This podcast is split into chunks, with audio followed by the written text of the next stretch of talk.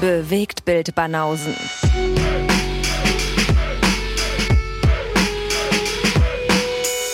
Filme, Kino und Serien, bis ihr kotzt. Yo, Herzlich willkommen. was geht ab, was geht down?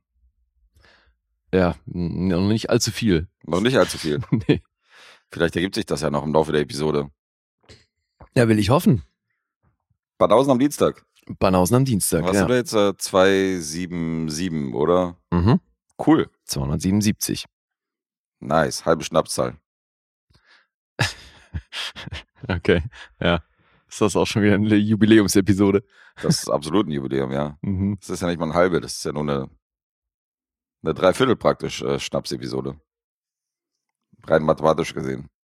Übrigens das Lieblingsfach von meinem kleinen Neffen. Mathe tatsächlich. Was zur Hölle. Ja. Ja, kann er dir mal was erklären vielleicht? Weil wie kommst du jetzt auf drei Viertel? Naja, wenn du jetzt die drei Zahlen auseinander nimmst, dann sind ja nur zwei Zahlen davon ähm, Schnapszahlen. Richtig, von drei Zahlen. Ich würde auf zwei Drittel tippen und nicht drei Viertel. Ach so. Ja, da waren wir, glaube ich, schon mal bei meinen Mathe-Skills. Deswegen sage ich ja, der Neffe soll sich da mal ins Zeug legen. Ja, nach mir kommt er nicht. In äh, erster Linie nach meinem Bruder. Insofern passt schon. Ja, aber dann kann er das zukünftig, kann er sowas für dich übernehmen. Das stimmt, ja. Mathe war nicht, äh, war kein Steckenpferd von mir. Hm. Ja, Hatte auch mir beim Vorlesewettbewerb nicht zu suchen, Mathe. Was äh, Ey, du ist eine ganz andere Baustelle. brauchst du mir nicht erzählen. Einen Punkt im Mathe-Abi. Siehst du? Das Und gehörte damit zu den Besten, ne? Das habe ich ja, glaube ich, schon mal erzählt. Ja. du gehörst zu den Besten sogar damit. Mhm. Was für eine Rüde Schule. Naja, da war, gab's, äh, das wurde reformiert nach uns. Ach ja, hast du erzählt, ja, genau. Nach euch war, äh, wurde alles nochmal komplett eingerissen, nochmal neu gemacht. Ja. Weil wir so richtig schön scheiße waren in Mathe alle. Läuft. Ja, ihr habt das mit Absicht gemacht, wahrscheinlich, um das zu reformieren. Mhm. Das war so eine Protestbewegung. Ja, genau. Wir haben auf unser Abi geschissen, kollektiv. Ja, Ist klar. wozu brauchst du ein Abi als Schauspieler? Das ist doch Quatsch. Ja, eben. Kann man nichts mit anfangen. Ich kann, Mhm. glaube ich, mit keinem einzigen Fach was anfangen, was ich in der Schule gelernt habe in meinem Beruf, aber Ja. weiß nicht, wozu ich jetzt chemische Formeln brauche und Co. Mhm. Für den Arsch. Na, wer weiß. Vielleicht, wenn du irgendwann mal irgendwo einsamen Insel strandest, kommt so ein Wissen nochmal zum Einsatz. Da ist viel wichtiger, welche Filme ich gesehen habe. und mein, meine, meine Leidenschaft und meine Liebe zu, zu bewegten Bildern, ähm, Mhm. die hilft mir da eher. Ja, Wenn es darum geht, dann Feuer zu machen oder mich mit einem Volleyball anzufreunden. Ja, na gut, solange dir, dir das alleine auch Spaß macht, wenn du dir dann da vor dich hin philosophierst, alleine über Filme. Ich muss ja nicht, ich muss ja nicht vor mich hin philosophieren, sondern ich weiß halt, wie ich überlebe. Durch Filme. Ja, klar. Hast du alles gelernt. Ja, klar. Okay. Ich weiß, wie ich äh, aus einer Palme einen Speer schnitze zum Beispiel. Das Mhm. lerne ich ja nicht in der Schule, das lerne ich durch Filme. Okay. Oder Ja. wie ich einen Floß baue. Oder wie ich auf mich aufmerksam mache. Oder wie ich ein Feuer mache. Alles gelernt in Filmen. Alles. Alles. Ja. Okay. Alles. Ja, andere gehen für sowas zum Pfadfindern. Ja, nee. Meine Schule sind die Filme. Das dürft ihr gerne zitieren. Ja, na Gott. Also ich glaube, wenn ich wirklich was lernen wollen würde, dann ist also die Mehrzahl der Filme, die ich mir da angucke, sind da wahrscheinlich nicht so geeignet für. Du lernst, was du nicht mit deinen Händen anfangen kannst. Ja. I don't know what to do with my hands. das sind die Filme, die Lee guckt. Ähm. Ja, nicht so förderlich. Mhm. Naja, gut. Apropos Filme. Haben wir heute auch noch. Haben wir am Start. Ja. Ähm, und Filme hatten wir auch in der letzten Support-Episode am Sonntag. Können wir auch nochmal, können wir glaube ich hier auch nochmal rausboxen. Mhm. Und ähm, du hast ja über eine Basketballserie geredet äh, auf Amazon. Ja, eine Doku. Eine Doku. Wie ist sie nochmal? Re, Redefined. Redefined. Ja, J.R. Smith. Und ich hatte The Dream Team, das Traumteam. Aus äh, 89, glaube ich, war das diese Comedy mit Christopher Lloyd und äh, Michael Keaton. Könnte man auch für Basketball halten, ne? Meintest du ja schon. Könnte man auch für Basketball halten, hat aber mit der Thematik nicht viel zu tun. Geht eher um ein paar Loonies, die aus der Anstalt ausbrechen. Darf man noch Loonies sagen? Ist das schon politisch sch- fragwürdig? Politisch fragwürdig, oder? Wahrscheinlich schon, ja. Okay, alles richtig gemacht. Und ähm, die zwei Leben der Veronika gab's. Ein Film, der Lee und mich gleichermaßen Ja. verwirrt und äh, aber auch zum Teil begeistert und Zum Teil zum Teil äh, ja. ratlos zurückgelassen hat. Also Mhm. eine sehr interessante Rezension. Ja. Die wir dann äh, irrtümlicherweise auch äh, mit dem neuen Punkteratensystem dann äh, ausgestattet haben. Insofern, Ja, und das einen ganzen Tag zu früh. Frech von uns. das sind, naja gut, streng genommen ist das im letzten Monat das letzte Punkteraten. Ach so, okay. Das musst du ja mal schon berücksichtigen. Und da geht's halt um die, um die jeweiligen Punkte derjenigen und da haben wir schon einige reingeritten damit. Ja. Weil Okay, das ist löblich von dir. Du denkst ja an die anderen. Ich denke an die anderen, Ja, ja. Ich bin da empathisch. Hm. Weil mit der letzten Support-Episode, das war das letzte Raten und dann, äh, dass da einer minus fünf und minus zwei bleibt, zweimal Raten in der Support-Episode tippt. Eher unwahrscheinlich. Haben wir ein paar Leute reingeritten, ja? Haben ein paar Leute reingeritten. Das hat dazu geführt, dass wir den äh, schwächsten Start haben im Punkteraten aller Zeiten bisher. Da ist einfach mal die Hälfte komplett abgesprungen und hat gesagt, okay, beim Öffnungspunkteraten vom Mai äh, einfach mal gerade mal die Hälfte irgendwie hat sich da aufgerafft. Das war ein sehr überschaubarer Kreis, der da angetreten okay. ist. Die fand es, glaube ich, nicht so gut. Haben alle Angst. Naja, ein paar sind jetzt wieder nachgekommen beim, beim, beim zweiten Tipp jetzt von der zweiten Episode. Da äh, haben vielleicht auch ein paar einfach nur den Start verpennt, aber Hm. könnte sein, dass ein paar jetzt streiken. Müssen wir mal gucken. Ja. Ah gut, so ist das. Ja. So ist das mit Neuerungen, ja. Manche kommen damit nicht klar. Die sind dann, äh, das war ja damals, wo wir die Episoden noch geteilt haben, waren immer auch ein paar, die gesagt haben, wow, ich fand das so gut, diese vier Stunden und so Mhm. in einem Blog. Da muss ich mich jetzt mal dran gewöhnen, dass sie jetzt zweimal kommt und dann äh, irgendwie nur drei Stunden geht. Naja. ja, Veränderungen, also gibt viele Leute, die es doof finden. Ja. Klar. Bist du ein Freund von Veränderung? Oh ja. Ja. Ich sehe tatsächlich fast immer was Positives in Veränderung. Du siehst da mal Potenzial. Ja. Cool. Naja, dann lass ich mich zum nächsten Mal vielleicht einen Schnurrbart stehen oder so. Ja, mach doch mal. Extra für dich. Ja. ja. Fülli. Dann bringe ich auch den Mario-Film. Da bringst du auch die Mario-Filme. Ja. Den habe ich ja geguckt. Aber den bringst du dann nur, wenn ich einen Schnurrbart stehen lasse oder was? so lange warte ich damit. Davon ist es abhängig. genau.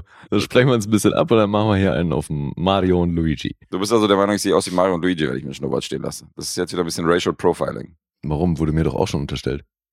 Hm, Du musst dann halt nach, nach Mario aussehen, weil, ähm, wer war das? Jemand von Filmfressen, oder? Die meinten auch, ich sehe aus wie Luigi. Mit grüner Mütze und. Ach, da hattest du eine grüne Baseballmütze auf. Ja, Ja, ja, richtig, genau. ja, das war ganz witzig. Stimmt, ja. Das war, das war Manu, glaube ich. Als wir mit Video connected waren. Müsste ich mir eigentlich immer besorgen, so eine grüne Mütze mit einem L drauf. Ja. Gibt's das? Ein Team? Best- Bestimmt. Irgendwo schon, war. Ach so, ein Team ja sowieso. Denke ich auch, ja. Könntest du einfach eine Lakers-Mütze holen in grün. Ist so ein bisschen strange mit Ah, den ja. Teamfarben. Ja, wollte gerade sagen, da gibt's ja auch verschiedene Farben, genau. Das müssen ja nicht immer die ist mir in den letzten Wochen so aufgefallen, Alter, dass alle, wenn ich irgendwie in Berlin jemand mit was Basketball-Relevantem sehe, ist es zurzeit sind es immer die Lakers, aber das ist halt wieder LeBron natürlich. sind angesagt. Ja. Das sind die Fanboys. Hm.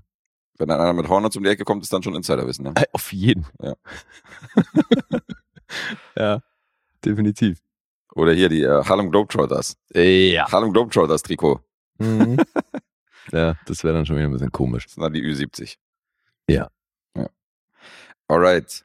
So. Ich habe heute nichts bezüglich Basketball dabei. Hast ja sonst mal Basketball-Content. Wollte Ja. gerade sagen, jetzt wollen wir nicht wieder in die äh, Kerbe schlagen. Reicht langsam. Kenn mich da nicht so aus. Reicht langsam. Da kommt noch mehr, glaub mir. Achso, kommt noch Ja, mehr. ja. Reicht langsam, sagt Gut, er. viele freuen sich ja auch, aber ist ja nicht mein Sport, hatten wir ja schon festgestellt. Aber Ja. du äh, packst ja auch gerne den Deckel drauf, wenn ich mit Fußball anfange. Sagst, ja, jetzt kommt er mit Fußball. So, wir jetzt hier mit Fußball. Ja, aber also von reicht jetzt bin ich noch weit entfernt. Na, da bin ich ja mal gespannt. Ja gut, waren noch nicht so viele Fußballsachen. Nee, siehst du, also Fußball ist ausbaufähiger als Basketball, definitiv. Das hatten wir schon öfter.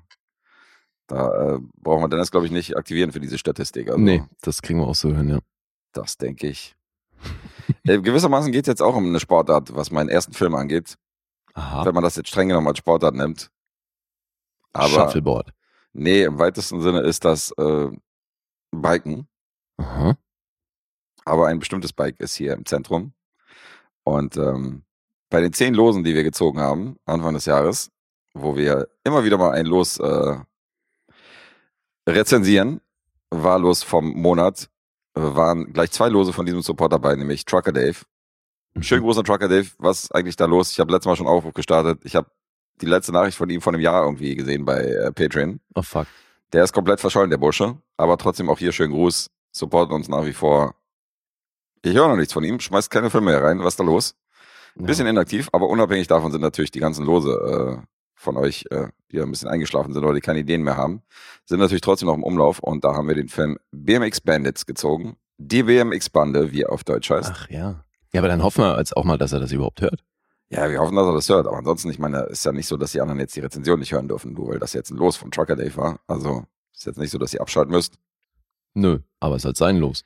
Ist sein Los, aber alle anderen herzlich willkommen. Ihr dürft euch auch dieses, äh, diese herrliche Rezension hier äh, reinfahren. Ja. Und das ist ein australischer Film. Und meine Frage, hast du ihn schon mal gesehen? Nee, Hast du noch nicht gesehen? Nein. Dann gehörst du wohl zu meiner äh, Gruppe, weil das ein Film, den auch viele so als Film ihrer Kindheit bezeichnen. ach so? Ähm, ich war unter anderem, also ein paar haben richtig nostalgische Gefühle für diesen Film, weil ich war tatsächlich mal bei einem Kumpel, mit dem wir immer FIFA gezockt haben und wir haben immer DVDs und Blu-rays gespielt, Mhm. der das Turnier irgendwie gewinnt oder der diesen Tagessieg dann einfährt. Und der hat sich damals auch diesen Film von mir gewünscht, als der gewonnen hat. Und war total entsetzt, dass ich den nicht kannte. Der meinte so, wie, du kennst den nicht und so. Der lief doch tausendmal im Fernsehen und das ist so ein Kind seiner Jugend und Kindheit gewesen. Bei mir ist der komplett irgendwie an mir vorbeigegangen und für den war das ein absoluter, absoluter Kultfilm. Und so hat Trucker Dave auch damals diesen Wunsch eingeleitet. Mhm. Von wann Ähm, ist denn der? Von wann? Ja. 1983. 83. Ja. Okay. 1983 ist ein australischer Film und äh, der Regisseur des Ganzen war Brian Trenchard Smith. Der hat den Film Der Mann von Hongkong zum Beispiel inszeniert. Von dem ist auch aus der neueren Geschichte Drive Hard. Dieser Film mit John Cusack, Thomas Jane. Den habe ich Mhm. tatsächlich auch gesehen. Das ist eine ziemliche Gurke. Mhm. Und das Drehbuch stammt von Patrick Edgeworth. Der ist primär bekannt, weil er Autor für Neighbors war damals, die australische langlebige Serie, von der ich jetzt mal recherchiert habe, wie viele Episoden es mittlerweile gibt. Hast du da eine Schätzung? Ja, das ist im vierstelligen Bereich. Das ist im vierstelligen Bereich, Ja. da hast du recht. Aber wie viele? das- pff. Das ist sogar Richtung fünfstelliger Bereich. Oh, so viel gleich. 9199 Episoden gibt es von Neighbors mittlerweile. Okay. Das ist einiges. Und da durfte Patrick Edgeworth einige Episoden davon äh, zu Papier bringen. So, kommen wir zu BMX Bandits.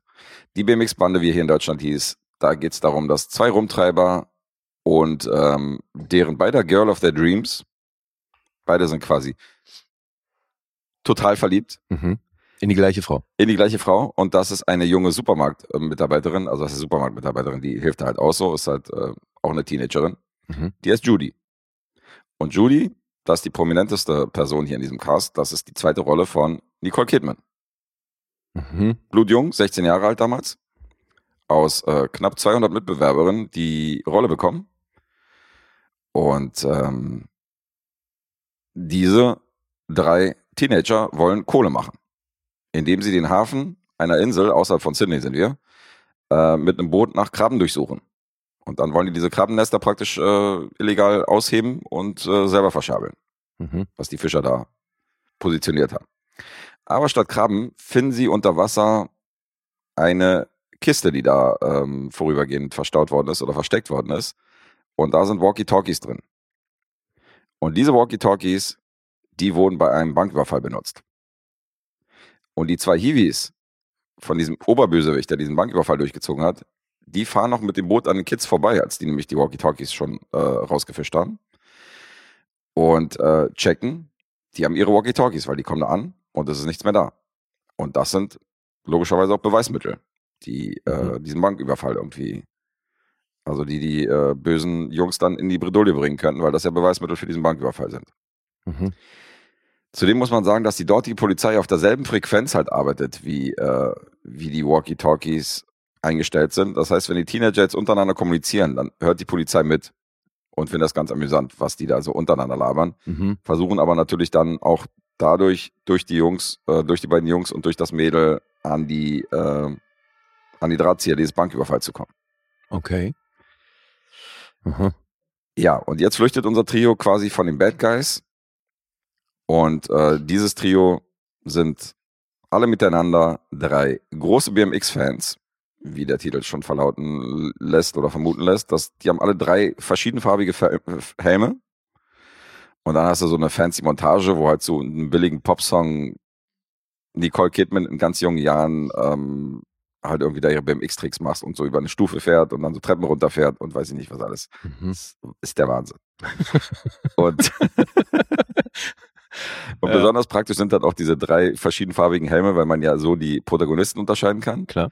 Und was noch praktisch ist, ist, dass man halt durch die Helme halt so weit runter gucken kann beim Fahren, dass man auch nicht sieht, dass das nicht die Schauspieler sind, die da mitfahren, Mhm. sondern dass das äh, Stunt, Stunt-Driver sind, die das auf jeden Fall können. Mhm. Anders wäre das vielleicht ein bisschen schwerer zu verstecken gewesen. Und diese zwei Banditen, die Henchmen praktisch von dem Bösewicht, die sind halt sehr überzeichnet und laut. Also es ist halt wie aus so einer billigen Bud Spencer Comedy, so sind die halt äh, charakteristisch dargestellt. Die, ähm, sind halt immer diesen drei Teenies auf den Fersen und der eine hat halt auch so einen ganz dünnen, da sind wir wieder, so einen ganz dünnen Schnurrbart und trägt halt so einen türkisen Anzug und redet, redet halt total laut und der andere hat halt so blondierte Haare und so und ist halt so ein bisschen prollig drauf. Mhm. Und diese beiden folgen unseren, unseren äh, den beiden Jungs und dem Mädel. Und die haben unter anderem, als die beiden, ähm, als die drei Teenies dann auf so einen Friedhof zum Beispiel flüchten, über die, äh, über die Friedhofsmauer, äh, ziehen die sich so gruselige Masken über, damit die nämlich erkannt, damit die nicht erkannt werden von den Teenies, wenn sie die dann zur Strecke bringen. Mhm. Und dann verfolgen die mit diesen gruseligen Masken auf dem Friedhof praktisch diese drei Teenager. Und das ist natürlich super spannend, weil das so ein gruseliger, ähm, vernebelter Friedhof ist in der Nacht. Das ist so, also so stelle ich mir eine TKKG-Verfilmung vor. Mhm. Wenn's, gab ja, glaube ich, auch ein paar, oder? Es gab auch eine Serie, oder glaube ich, von TKKG irgendwann mal. Bestimmt. Und äh, ich glaube, das ist so ein bisschen die Tonalität. Mhm. Das ist ein bisschen die Art. Also ist ein absoluter Kinderfilm. Und ähm, ja, und von der Warte muss man das betrachten. Wenn man hier keine nostalgischen Gefühle hat, dann ist das halt ein Kinderfilm, so, wo ich mich auch frage, okay, ich finde es nicht mehr so mega spannend Mhm. mit äh, Ü70. Aber ähm, es hat ein paar putzige Momente, aber mehr auch nicht. Und ähm, ich finde es auch lustig, dass hier gesagt wird, dass, ähm, dass man natürlich aus Versicherungsgründen oder aus Gründen, ähm, dass sich die Schauspieler vielleicht verletzen, natürlich hier nur Profis hat, die auf den BMX-Rädern fahren und die auch die harmlosesten Sachen dann äh, übernommen haben, selbst irgendwie so drei Stufen runterzufahren und so, damit die sich nicht verletzen. Mhm. Und dann gibt es aber so Momente, wie ich gerade erwähnt habe, wo diese drei dann tatsächlich, da siehst du ja, dass es die drei sind, also die Schauspieler, die Originalschauspieler, wo die über so eine spitzen Friedhofs äh, Toreingang klettern, der halt verschlossen ist, Mhm. weißt du? Und oben sind halt so Spitzen, wo die sich halt wirklich ernsthaft verletzen können. So, und da klettern die halt so rüber, weißt du? So, das sind halt keine Stunt mehr. Wo ich denke so, okay, da habt ihr jetzt nicht an eure Versicherungsgründe gedacht, sondern nur jetzt, wenn man drei Stufen mit dem Fahrrad runterfährt. Fand ich schon auch lustig. Und ähm, am Ende wird natürlich auch erwähnt, dass äh, dass äh, don't try the stunts at home, weil es wird nur von professionellen, äh, von Profis werden diese Stunts hier ausgeführt und nicht, dass ihr auf die Idee kommt, mit euren BMX-Rädern da hier irgendwas nachzumachen. Das sind also, also es äh, so ein bisschen Jackass-mäßig, kommt auch nochmal eine Warnung am Ende. Aber am Ende, ja. Ja, ja, ganz am Ende. Ja. Und das ist eben das Ding so. Also ein paar nostalgische Gefühl, Gefühle für BMX Bandits. Wenn ich ihn jetzt also als Erstsichtung gesehen habe, ist das natürlich ein sehr harmloser Film. Ähm, das hat aber einen bestimmten Grund. Das war tatsächlich einer der großen, einer überhaupt einer der ersten großen westlichen Filme, die in der DDR in die Kinos gekommen sind. Ach. Weil die ja alles wegzensiert haben, was es gab. Ja, das ja. war schon so eine Art Blockbuster, weil der lief wochenlang in den Kinos. Das war so das absolute Highlight. Okay. BMX Bandits im Kino. Und da sind halt auch, äh, Trucker Dave hat mir, glaube ich, damals erzählt, dass er da irgendwie zehnmal reingerannt ist oder so. Mhm. Und das war mit über vier Millionen Kinogängern in der DDR Wow. auf jeden Fall ein Riesenerfolg, damals im Jahr 1983. Krass. Ist echt viel. Hat ein Budget von einer Million gehabt. Ja, ist so ein, Und schon in der DDR wieder alles eingespielt. in der DDR alleine alles eingespielt, ja. Muss ich mir vorstellen, ja. Mit ihren, äh, mit ihren Ostmark sind die da ins Kino gerannt. Fand ich schon auch lustig.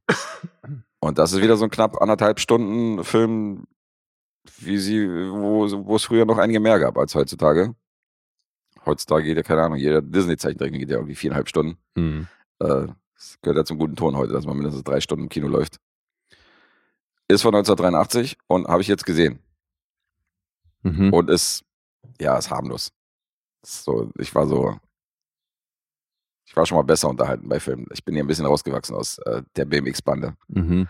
Aber los abgehakt und gesehen und irgendwie ganz putzig und natürlich eine sehr kleine Nicole Kidman mit äh, ihren roten Löckchen, aber äh, insgesamt. Also ohne Unter- Untertitel wäre ich hier aufgeschmissen gewesen, weil Ach echt, so ein krasser Dialekt, ja? mieser australischer Sydney-Akzent, alle drei mit ihren Ras, Ras und so. Und äh, äh, ja, die haben ja schon eine spezielle Art, Englisch zu sprechen. Und äh, das Mhm. ist, äh, da war ich schon dankbar über den einen oder anderen Untertitel. Aber Habe die ich Story heute auch halt- so einen Film, ey. auch. Mhm. Ja, die Story ist halt so TKKG. Kannst du wirklich, kann mir jetzt voll vorstellen, dass das mal so ein, äh, dass das so eine Hörspielfolge ist aus irgendeiner Serie. Selbst für die drei Fragezeichen ist es wahrscheinlich zu, zu Ja, kindlich. aber ist das dann zumindest halbwegs kurzweilig oder hast du dich da durchgequält? Naja, so eine Mischung aus beiden. Durchgequält ist vielleicht ein bisschen zu viel des Guten, aber kurzweilig wäre wahrscheinlich auch ein bisschen übertrieben. Mhm. Irgendeine Mischung aus diesen beiden Sachen. Okay. Die BMX-Bande. Punkte. IMDb 5,5. Metascore 53. Rotten Tomatoes ist bei 6,3 von den Critics. Mhm. Hört, hört. Vielleicht auf Roger Eberts Best Movie List, weiß nicht. Äh, hat sich nur nicht getraut, das offiziell zu machen. 3,5 gibt es vom Publikum bei Rotten Tomatoes und Letterboxd ist bei einer 2,8. Mhm. Mhm, mhm. Jetzt geht's ans Raten. Das ist gar nicht mal einfach. Steigen wir doch gleich so ein. Ja, ist wirklich tricky. Ich sag viereinhalb. Na, halben Punkt ist er daneben. Eine 4 Mhm. für die BMX-Bande. Grüße an Trucker Dave. Hoffe, alles ist senkrecht. Und ähm, hoffe, du hattest Spaß bei den zwei Losen. Meldet sich gar nicht. Hier, die Schlange im Schatten des Regenbogens. Äh, nee, die Schlange im Schatten des Adlers, so heißt er, der Jackie Chan-Film. Haben wir auch von ihm gezogen. Regenbogen ist auch schön. Naja, es gibt die Schlange im Regenbogen. Den hatte ich ja hier, diesen, ja, ja, diesen Voodoo-Film. Schatten des Regenbogens Und jetzt hab ich einfach- ganz geil. Jetzt habe ich einfach ein Mashup aus diesen beiden Filmen gemacht. Schon ganz witzig. Hätte ich noch ein paar andere Filme noch einbringen können. Die Schlange im Schatten des Regenbogens der Police Academy. Mhm. Genau. Sowas. Alright. Ich übergebe das Zepter. Okay. Dann bringe ich einen längst überfälligen Losfilm. Das war mein Los für April. Das äh, wiederum gehört zum guten Ton, dass man die Losfilme erst im Folgenmonat bringt. Natürlich. Die- Ja, So kennt man mich. das, ist, äh, das ist so wie Finn. Finn bringt seine Losbeiträge immer am 30. und 31. des Monats. Ja, so, so auf die letzte Minute. Okay. Von wegen so, hm, ich lasse mir noch Zeit. Ja, warum nicht? Ich mach dann, ich habe ja, ist dann auch dieser Monat. Und so bist du dann auch mit den Losfilmen, mit dem Rezensieren. Ja, aber du hast, glaube ich, gesagt, dass dieser Supporter, von dem das losstammt, dass der ähnlich wie Trucker Dave auch so ein bisschen verschollen ist. Das stimmt, ja, das ist der Christian. Ja. Da frage ich mich auch, was da los. Äh, hat ja bei Alessandro auch immer fleißig kommentiert, hat irgendwie eine Tasse von Alessandro verlost gekriegt. Und äh, Die auf, wollte er den nicht. Versuchen, auf den Versuchen, das ihn kontaktiert, um zu wissen, wo er die hinschickt, kam nichts. Und das ist ein aktiver Typ, der normalerweise immer kommentiert hat Hm. und bei YouTube und so. So ähnlich wie Trucker Dave, der hat ja auch immer, ich war ja mit denen immer im regen Kontakt Ja, und ja. Äh, die beiden sind verschollen. Mensch. Na Aber dann. beide noch im Supporterpool, insofern keine Ahnung, was da los ist. Ja, trotzdem müssen wir jetzt eine Bitte melde dich Meldung raushauen. Ja, wer macht, wer hat das moderiert immer? Kai Pflaume. Kai Pflaume, ja, den schicken wir dann auf, schicken wir auf jeden Fall für euch vor die Haustür. Die Kai. Kai. Ja. Oh, ja, da, oh, da habe ich neulich auch was gesehen auf Social Media, Alter. Das so viele Leute sind mir so peinlich auf, auf Instagram und Co. Und er gehört auf jeden Fall dazu. Ach so, Naja. war doch immer so der äh, Vorzeigeschwiegersohn des Ja, deutschen ja. Fernsehens, oder? Dann habe ich neulich irgend so ein, hat er so ein Werbeding gemacht, wo er irgendwelche Hoodies und halt ganz lockere Casual-Klamotten trägt und irgendwie funktioniert's nicht. Ey. Für mich ist das so ein, An also nein, weil im Anzug sieht er ja, ist, macht er ja eine gute Figur, finde ich. Und da sieht er Das ist ein verkleidet aus. smarter Ja. Typ, ja, eben und in Hoodies und so wirkt das irgendwie alles ein bisschen schwierig. Okay, Ja, bisschen schwierig, ist geil. nichtsdestotrotz, bitte melde dich, Christian. Auch ohne Kai Pflaume. Ja. Wir würden sehr gerne wissen, was mit dir los ist und hoffen natürlich, dass es dir gut geht. Ja, das hoffen wir natürlich auch, also für beide. Und dieser Film, den habe ich eben in, im April gezogen und äh, Guess hat dann gleich mal die Fake News schlechthin rausgehauen und behauptet, das wäre ein A24-Film. Äh, nee, nee, nee, nee. Das habe ich nicht gemacht. Sondern? Sondern äh, ich habe schon gesagt, ich bin mir nicht hundertprozentig sicher, glaube ich. Ich habe das schon so eingeläutet, dass du hier nicht äh, reingrätschen kannst, sagen kannst, das, das ist eine miese Behauptung, sondern ich weiß, dass ich das in Klammern gesetzt habe. okay, gut. Ja, jedenfalls äh, stimmt's nicht. Ist kein A24-Film. Aber äh, hätte mich auch nicht gewundert, wenn hier A24 draufsteht. Also der hat auf jeden Fall das Potenzial in die Richtung, weil der ist schon auch ein bisschen speziell. Okay. aber ein Film, von dem ich eben schon echt viel Gutes gehört hatte und deswegen schon lange Bock hatte, mir den anzugucken. Er ist von 2014 und heißt Mommy. Mhm. Und echt ein Film, der in der Kritik ordentlich gefeiert wird. Also der hat 59 Preise abgesahnt, dann noch äh, 67 Nominierungen, also insgesamt schon gerade für so einen kleinen Film bei Festivals echt ordentlich Furore gemacht. Und deswegen schon, glaube ich, eine ziemlich eingeschworene Fangemeinde. Es gibt äh, Leute, die den Film wirklich über alle Maße feiern. Zählen die goldenen Himbeeren eigentlich auch als Preise? Wenn Bestimmt. da so eine Statistik da aufge Ja, aufgestellt wird? Bestimmt. Ist dabei, oder? Dürfte ein bisschen verblassen bei der Anzahl der ganzen Preise, die der hier bekommen hat. Und ich glaube auch nicht, dass es jetzt in diesem Fall, dass sie da dabei waren. Ich, habe mir die jetzt nicht alle angeguckt, Hm. aber theoretisch müssten die dazu zählen, klar. Okay. Das, Also heißt, bei wenn, IMDb, ja, das definitiv. heißt, wenn da jetzt stehen würde, so 30 Preise, dann könnten das theoretisch auch so die goldene Pflaume Ja. Die goldene Kaiflaume und, und äh, hier äh, goldene Himbeere und so Das sein. wär's, ey. Warum ruft er da nicht einen Preis ins Leben und nennt das die goldene Pflaume? Das ist Macht, ja, er macht ein Filmfestival und prämiert die schlechtesten Filme. die schlechtesten Filme, ja, genau. Die goldene Pflaume, geil. ja. So, aber du hast ja auch was von dem Film gehört und ähm, bist da anscheinend auch irgendwie interessiert dran. Ja, Hm. wurde mir auch äh, von links und rechts noch zugetragen, als äh, dieses losgezogen worden ist, von wegen, ja, guckt auf jeden Fall, mit, das ist geil. Also ich glaube, Jensman war einer von denen, die gesagt haben, Hm. den sollst du mitgucken, aber bin gespannt. Ich habe dann gesagt, hm, mal gucken, wie Lee mir den schmackhaft macht. Ja. Ja, kann ich verstehen. Wie gesagt, ist ein, ist ein spezieller Film. Mhm. Jetzt äh, der Knackpunkt an der Sache. Regisseur und Drehbuchautor Xavier Dolan oder Dolan. Das ist äh, hier ein bisschen schwer zu sagen, weil Kanadier. Aber ich meine eben Franco-Kanadier, Mhm. weil dieser Film spielt komplett in der Umgebung von Quebec. Okay. beziehungsweise ein bisschen außerhalb. Das ist ja auch Thema, dass es dann wieder in die Stadt zurückgehen soll und nicht und so. Aber ausschlaggebend dabei, das Ganze findet auf Französisch statt. Lee hat die Anführungszeichen in der Luft Ja, gemacht. das ist natürlich bei so einem Audiopodcast enorm sinnvoll, aber äh, wir das. unterhalten uns ja hier und das ist. Achso, die alle hören dazu. nee, das ist scheißegal. okay. Nee, weil das ist echt tricky. So, ich habe ja bei französischen Filmen natürlich trotzdem auch immer irgendwie dann deutsche oder englische Untertitel an. Mhm. weil ich sonst halt einfach Schiss hab, irgendwie was zu verpassen. Und jetzt gerade bei so Filmen wie von Dupieux oder sonst wie haben wir in letzter Zeit viel Französisches gesehen. Da verstehe ich schon immer so, je nach Dialekt und Tempo halt bis zur Hälfte oder so oder gegebenenfalls auch noch mehr. Und manchmal kommt man da ja auch wieder so ein bisschen rein, hört sich rein und so weiter. Und wenn man mit der Sprache ein bisschen was anfangen kann, dann geht das in der Regel. Ja, bis dieser Film kam weil ich habe das als Französisch erkannt, aber habe mich so bescheuert gefühlt, weil ich dachte, Alter, was zur Hölle reden die da? Das klang wie so ein derber Remix von, von Französisch. Ich habe hier also wirklich so höchstens jedes fünfte oder zehnte Wort verstanden. Also je nachdem, was die erzählen. Zwischendurch dann immer so, so ein, zwei englische Wörter mit drin. Und ich dachte, ganze Zeit, Alter, was zur Hölle ist das für ein Dialekt? Hab dann halt nachgelesen und das ist eben wirklich dieser Slang, den die in Quebec sprechen, das ist eine komplett eigene Sprache. Alter. Das ist regional, ja. Das hat nichts mehr mit Französisch zu tun. Das Okay. ist wirklich so krass. Mhm. War dann auch in den Trailer Effects, dass halt selbst Franzosen hier völlig aufgeschmissen sind, weil das ist wirklich so ein spezieller Dialekt. Ja, das hört sich an wie diese indischen Filme, die wir hier teilweise hatten, wo, wo wir auch darüber geredet haben, dass die ja zwischendurch auch immer wieder englische Worte einstreuen, weißt Mhm. du? Wegen dem Kolonialismus damals, die sich eingebürgert haben an bestimmte, in eine bestimmte Region und die dann aber wiederum indisch, also das kann kannst nicht als Englisch sehen, weil dazwischen auch immer wieder indische Worte sind und so. Ja, aber also gut, der englische Anteil ist hier wahnsinnig gering. Es ist schon alles Französisch, aber halt Französisch auch schon komplett anders ausgesprochen. Also es, es sind Mhm. gar nicht die Worte, die hier das Problem sind, sondern es ist schlichtweg die Aussprache. Okay. Also ich habe dann so, natürlich irgendwann hatte ich auch den Ehrgeiz zu blicken, wie das, wie das strukturiert ist, warum das so anders klingt und habe dann vereinzelt bei Worten festgestellt, dass vor allem die, die Diphthonge sind, so diese, Gers guckt mich fragend an, so Die was? ein Diphthong ist so ein, so ein Mischlaut aus zwei Buchstaben, also I, Oi und sowas.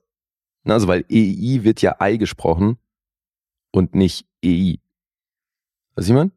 Und doch nicht doppelklicken, du Keck, Alter.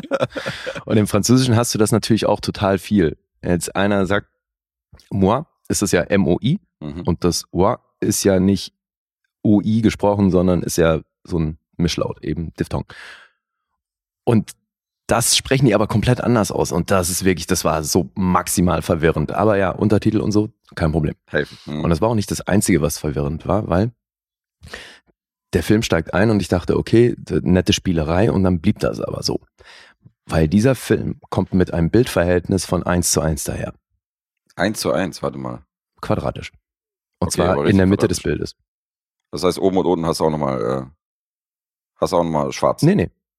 Das ist in der Mitte des Bildes ist es genau quadratisch. Also du hast die, die Höhe ausgefüllt, aber links und rechts hast du halt enorm breite schwarze Balken.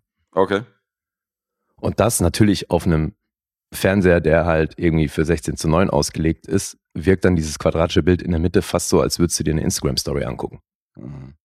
Ich meine, 4 zu 3 ist ja dann sonst das normale quadratische Format, was ja schon verwirrend Ja, ist. das ist ja da nicht quadratisch, weil 4 zu 3. Ja, stimmt.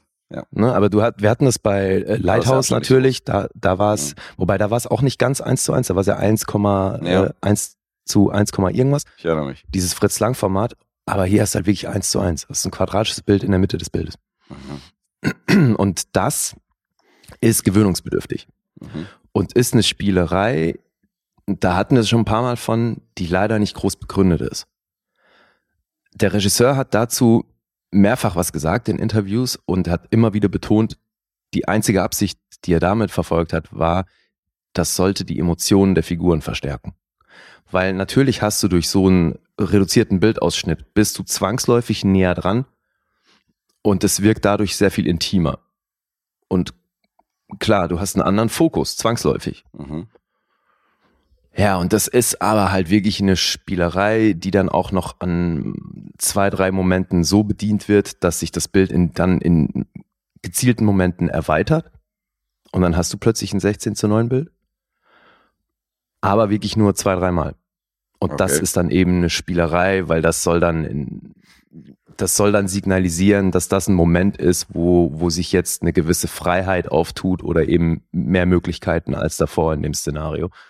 Sehr plakativ, oder? Ja, Das eben. ist. Und das ist, ja, ist nicht ohne, es, es, es hat auch wirklich was Anstrengendes über viele Passagen, weil dieser Stimmen, dieser Film geht zwei Stunden 19 Mhm. und das in diesem Format. Und das ist halt schon eine Herausforderung, zumal es hier auch nicht rund um das Format gebaut wurde. Also ich weiß nicht, zu welchem Zeitpunkt die Idee kam, das in diesem Format zu erzählen. Mhm.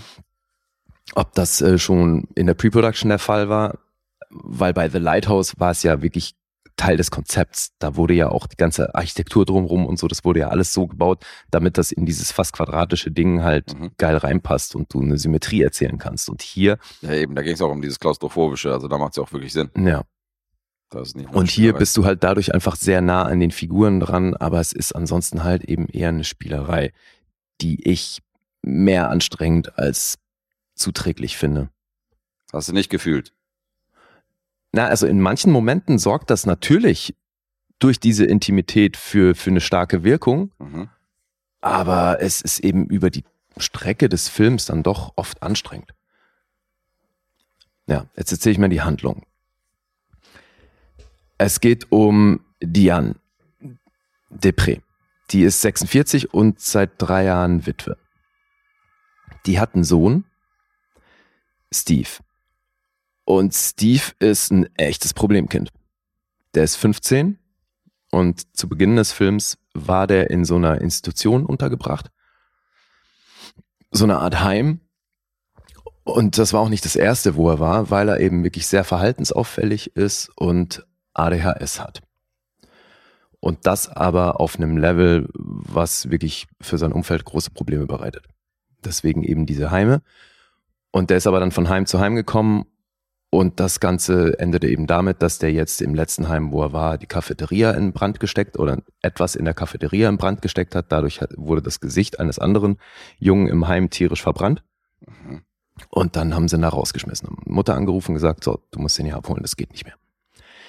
Wichtig daran ist, dass der Film zu Beginn mit einer Texttafel einsteigt oder Texttafeln, wo kurz erläutert wird, wie jetzt die Situation ist. Weil die erzählen eine sehr nahe Zukunft in Kanada und erzählen, dass es da eine andere Gesetzeslage gibt, was eben die Betreuung von solchen Kindern angeht.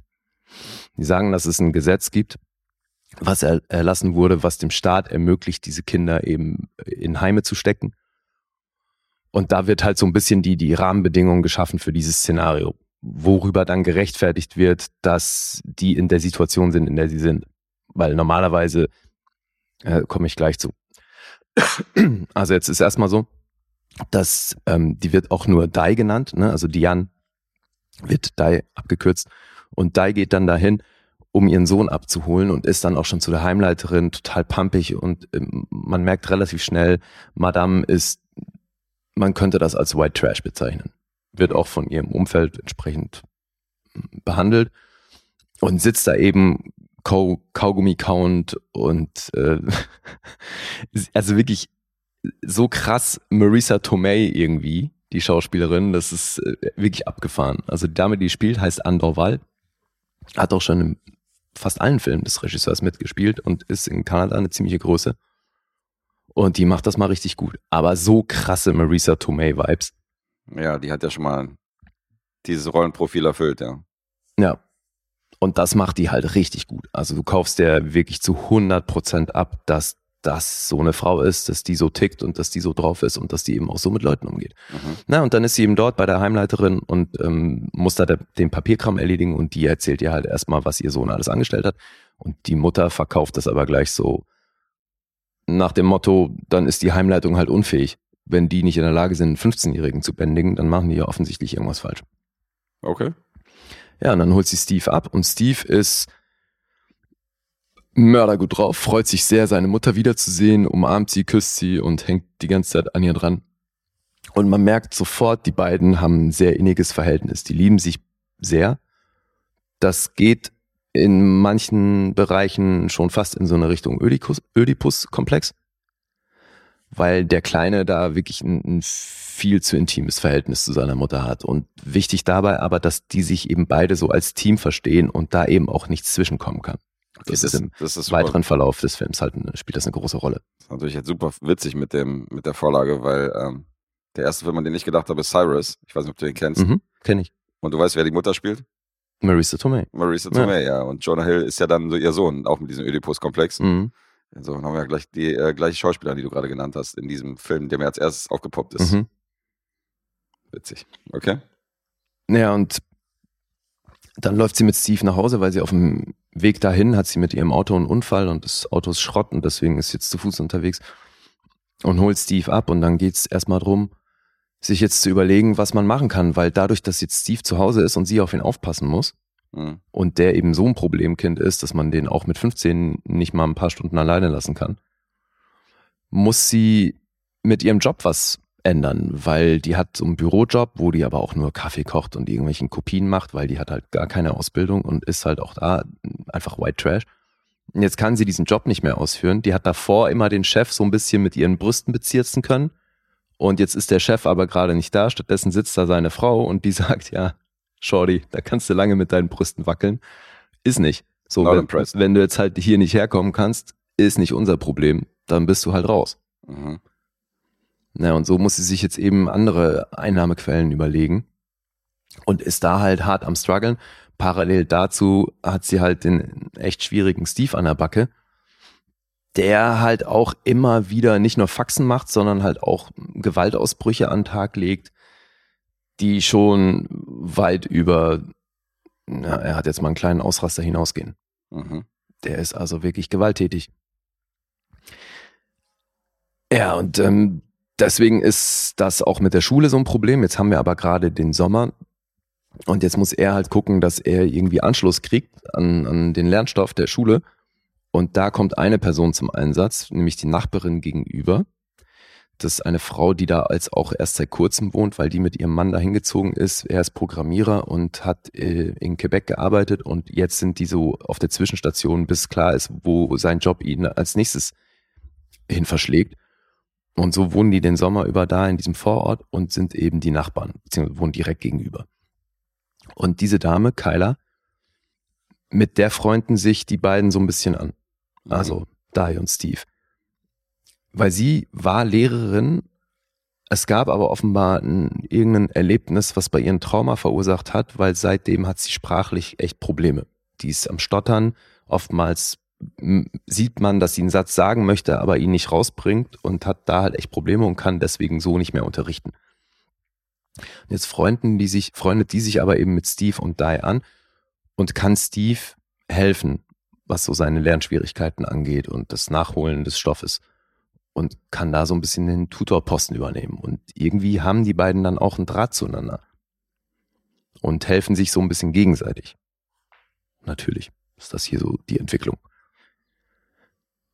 Ja, und so geht's in dem Film dann drum, ob Steve mit seiner Art die Kurve kriegt, ob da ihr Leben wieder in den Griff bekommt oder ob das jetzt erst recht alles den Bach runtergeht, dadurch, dass Steve wieder zu Hause ist. Und natürlich gibt's dann auch noch äh, mal einen Mann, der eine Rolle spielt, der das Potenzial hat, den beiden echt zu helfen, weil dieser Vorfall in der Cafeteria in, in dem Heim, Hm. der zieht Kreise, weil die Eltern des verbrannten Jungen haben dann natürlich geklagt und plötzlich steht da ein sehr hohes Strafgeld im Raum, was sich da natürlich nicht ansatzweise leisten kann und so braucht sie halt echt irgendwie Hilfe von einem Anwalt. Problem ist da wieder der Ödipus-Komplex des Kleinen, weil der sieht natürlich jedem Mann, der auch nur ansatzweise ins Leben der Mutter tritt, sofort eine Gefahr. Mhm. Ja. Ja, das klingt wirklich so, als könnte das ein A24-Film sein. Auch nach deiner Handlungsbeschreibung. So Mhm. von der Story und von der Optik und von den Spielereien. Eben. Ja, DOP war hier André Turpin. Das ist der Herr, der bei Incendie die Kamera gemacht hat. Okay. Also ebenfalls Franco-Kanadier und eben Villeneuve erprobt. Und manche Bilder sind hier auch echt stark. Ich habe allerdings ein großes Problem mit dem Einsatz der Musik hier. So einer. Die ist schlichtweg nicht gut. Und es ist nicht so, dass du hier irgendwie, dass hier nervige klassische Musik oder so zum Einsatz kommt oder dass es wieder diese atonale Geschichte ist, wo man das Gefühl hat, das soll hier Murder Artsy sein. Mhm.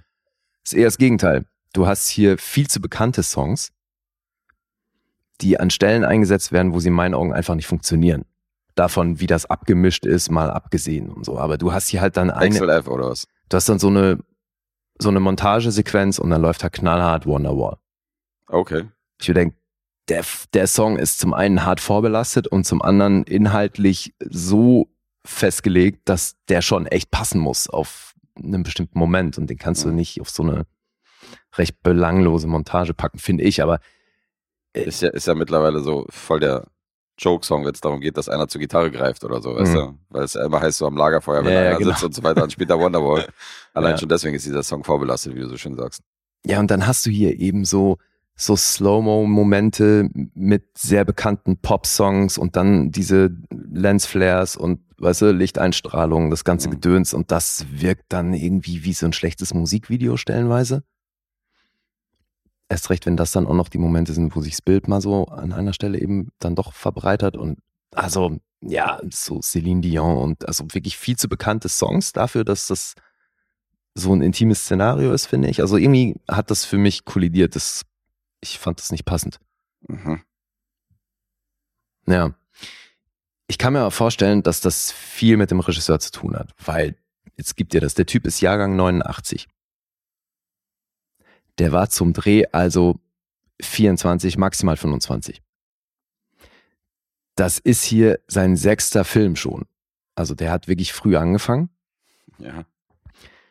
hat mittlerweile 13 Credits, aber ich finde eben trotzdem, dass man an dem Film merkt, dass der noch nicht ausgereift ist. Das ist noch nicht rund so und das ist auch irgendwie ähm, inszenatorisch bisschen zu viel gewollt oder eben zu viel Spielerei und auch wenn vor allem Leute, die sein ganzes Schaffen kennen, sagen, hier hat er sich jetzt endlich gefunden, hier ist das jetzt zum ersten Mal wirklich rund das empfinde ich eben anders. Okay. Ich kenne aber halt auch seine Filme von davor nicht.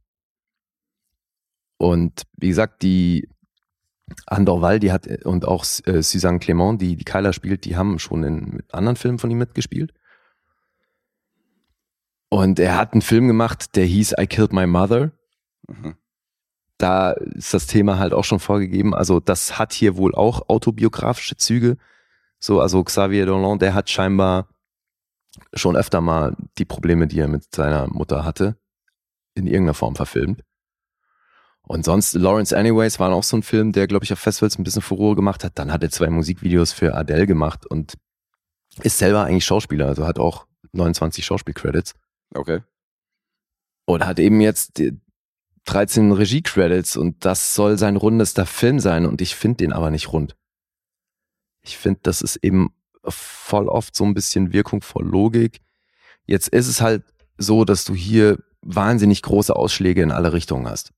Ne, zum einen, weil Steve halt oft wirklich hart eskaliert, schießt immer total hoch und Mhm. dann hat das auch echt gute Momente, die sehr bedrohlich sind, wenn er auf die Mutter losgeht oder auf andere Menschen. Und genauso ist er dann aber auch manchmal total fröhlich und ja, halt so ADHS, klar, das, du hast hier immer wieder Ausschläge in alle Richtungen. Und dadurch wirkt das aber oft auch so gewollt und zwischendurch hat er mich dadurch krass verloren. Ich finde das nicht, der trägt einen da nicht gut durch und das schiebe ich wirklich auf die Regie oder aufs Drehbuch, auf jeden Fall halt auf Xavier Dolan, weil in meinen Augen ist das nicht ausgereift. Mhm. Also unterm Strich wäre das von dir keine Empfehlung. Doch. Das schon. Ja. Nur ist nicht hundertprozentig meins. Mhm. Aber auf, ich würde es schon als sehenswert bezeichnen, weil es hat auf jeden Fall richtig, richtig gute Momente. In meinen Augen aber eben als Film insgesamt echt nicht rund und ähm, hat auch wirklich Schwächen, finde ich. Okay. In Cannes haben sie ihn übelst gefeiert, da gab es zwölf Minuten lang Standing Ovation. Aber kann ich mir vorstellen, weil das natürlich, das ist ja, das quasi durchs Bildformat äh, steht hier schon Kunst drauf. Ne, also das kann, kann ich mir lebhaft vorstellen, wie er kann auf so ein Ding ausrasten. Ja, ich habe hier gerade beim Googlen, habe ich äh, ist gleich die erste Zeile, die aufpoppt, in revolutionärem 1 zu 1 gedreht oder was das mhm. Format aber wird hier groß angepriesen. Ja, und das ist halt Quatsch, weil gedreht wurde es sehr offensichtlich nicht in dem Format, weil mhm. sonst könnten sie das Bild nicht an ein paar Stellen beliebig erweitern. Mhm. Naja. Ist eben, ist eine Spielerei, die sie in meinen Augen nicht gebraucht hätte. Aber trotzdem kriegt man hier wirklich schauspielerisch schon einiges geboten. Und da ist gar nicht mal der Junge im Fokus in meinen Augen, weil die Mutter, also Andor Wall und Kyla, vor allem Kyla macht das richtig gut. Mhm. Ja, also, oder auch Andor Wall, also die, die beiden, die schocken hier. Und der Junge macht das auf jeden Fall auch gut. Also vor allem, weil der war ja auch noch nicht besonders alt zu dem Film. Und das ist natürlich eine anspruchsvolle Rolle, weil der halt immer auf 180 ist. Den gibt's quasi nicht entspannt. Hm. Ja, also hat echt richtig gute Momente, aber könnte deutlich kürzer sein. Und die Nummer mit dem Bildformat und die, der Musikeinsatz so helfen in meinen Augen der Nummer nicht gerade. Aber ich kann mir vorstellen, das ist wieder einer dieser Filme, der sehr stark davon lebt, wie man da halt persönlich anknüpfen kann, was so die Geschichte zur eigenen Mutter angeht oder vielleicht solche Themen.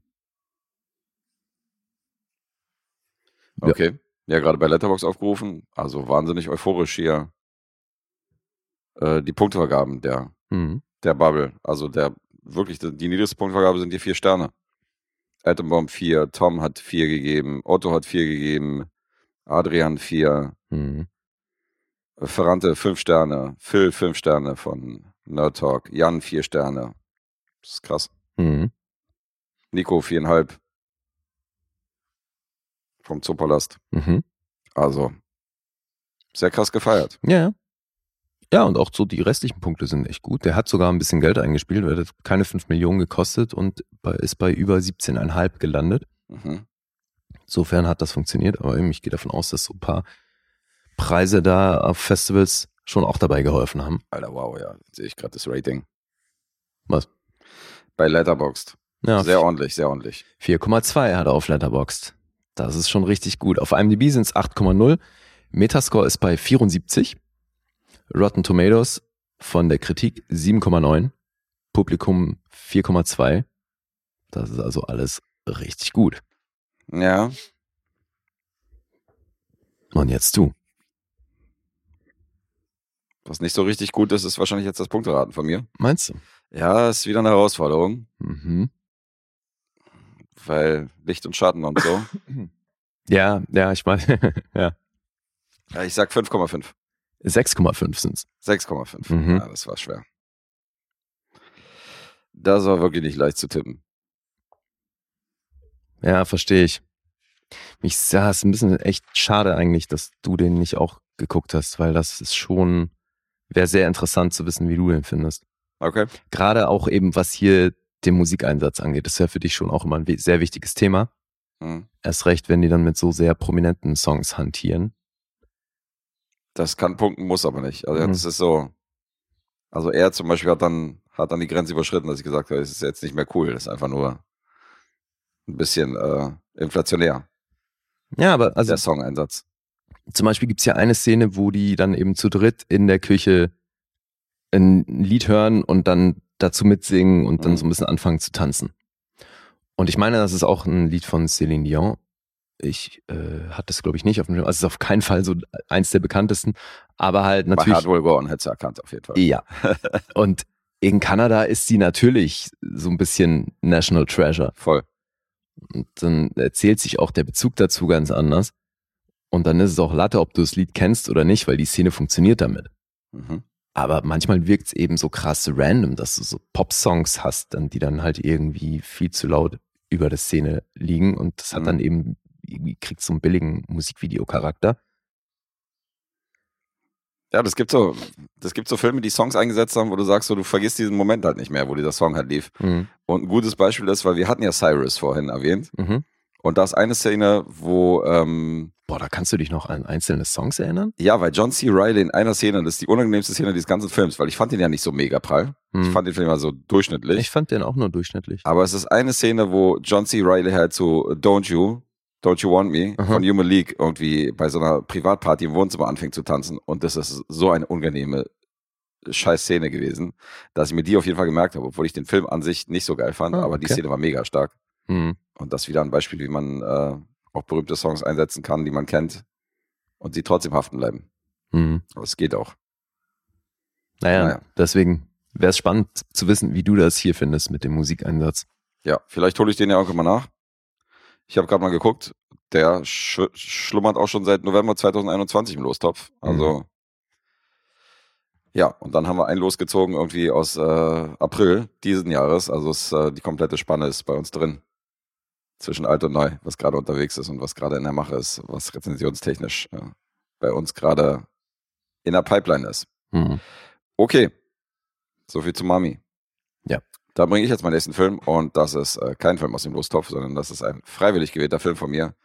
Und der vierte Film im Rahmen dieses Podcasts, der bewegte Banausen von dem Großmeister François Truffaut, den ich hier Hast du äh, das nachgeguckt oder weißt du sowas auswendig? rezensiert habe. Ja, ich habe so rückwirkend mal geguckt, welche ich rezensiert habe von ihm. Und dann, Und ich hatte noch keinen Truffaut-Film. du hattest noch keinen Truffaut-Film. nee. Sicher?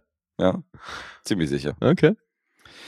Und der adaptierte mit Marcel Moussi, seinem äh, Co-Autor, das ist jetzt wichtig, Achtung, den amerikanischen Noir-Roman Down There von David Goodis.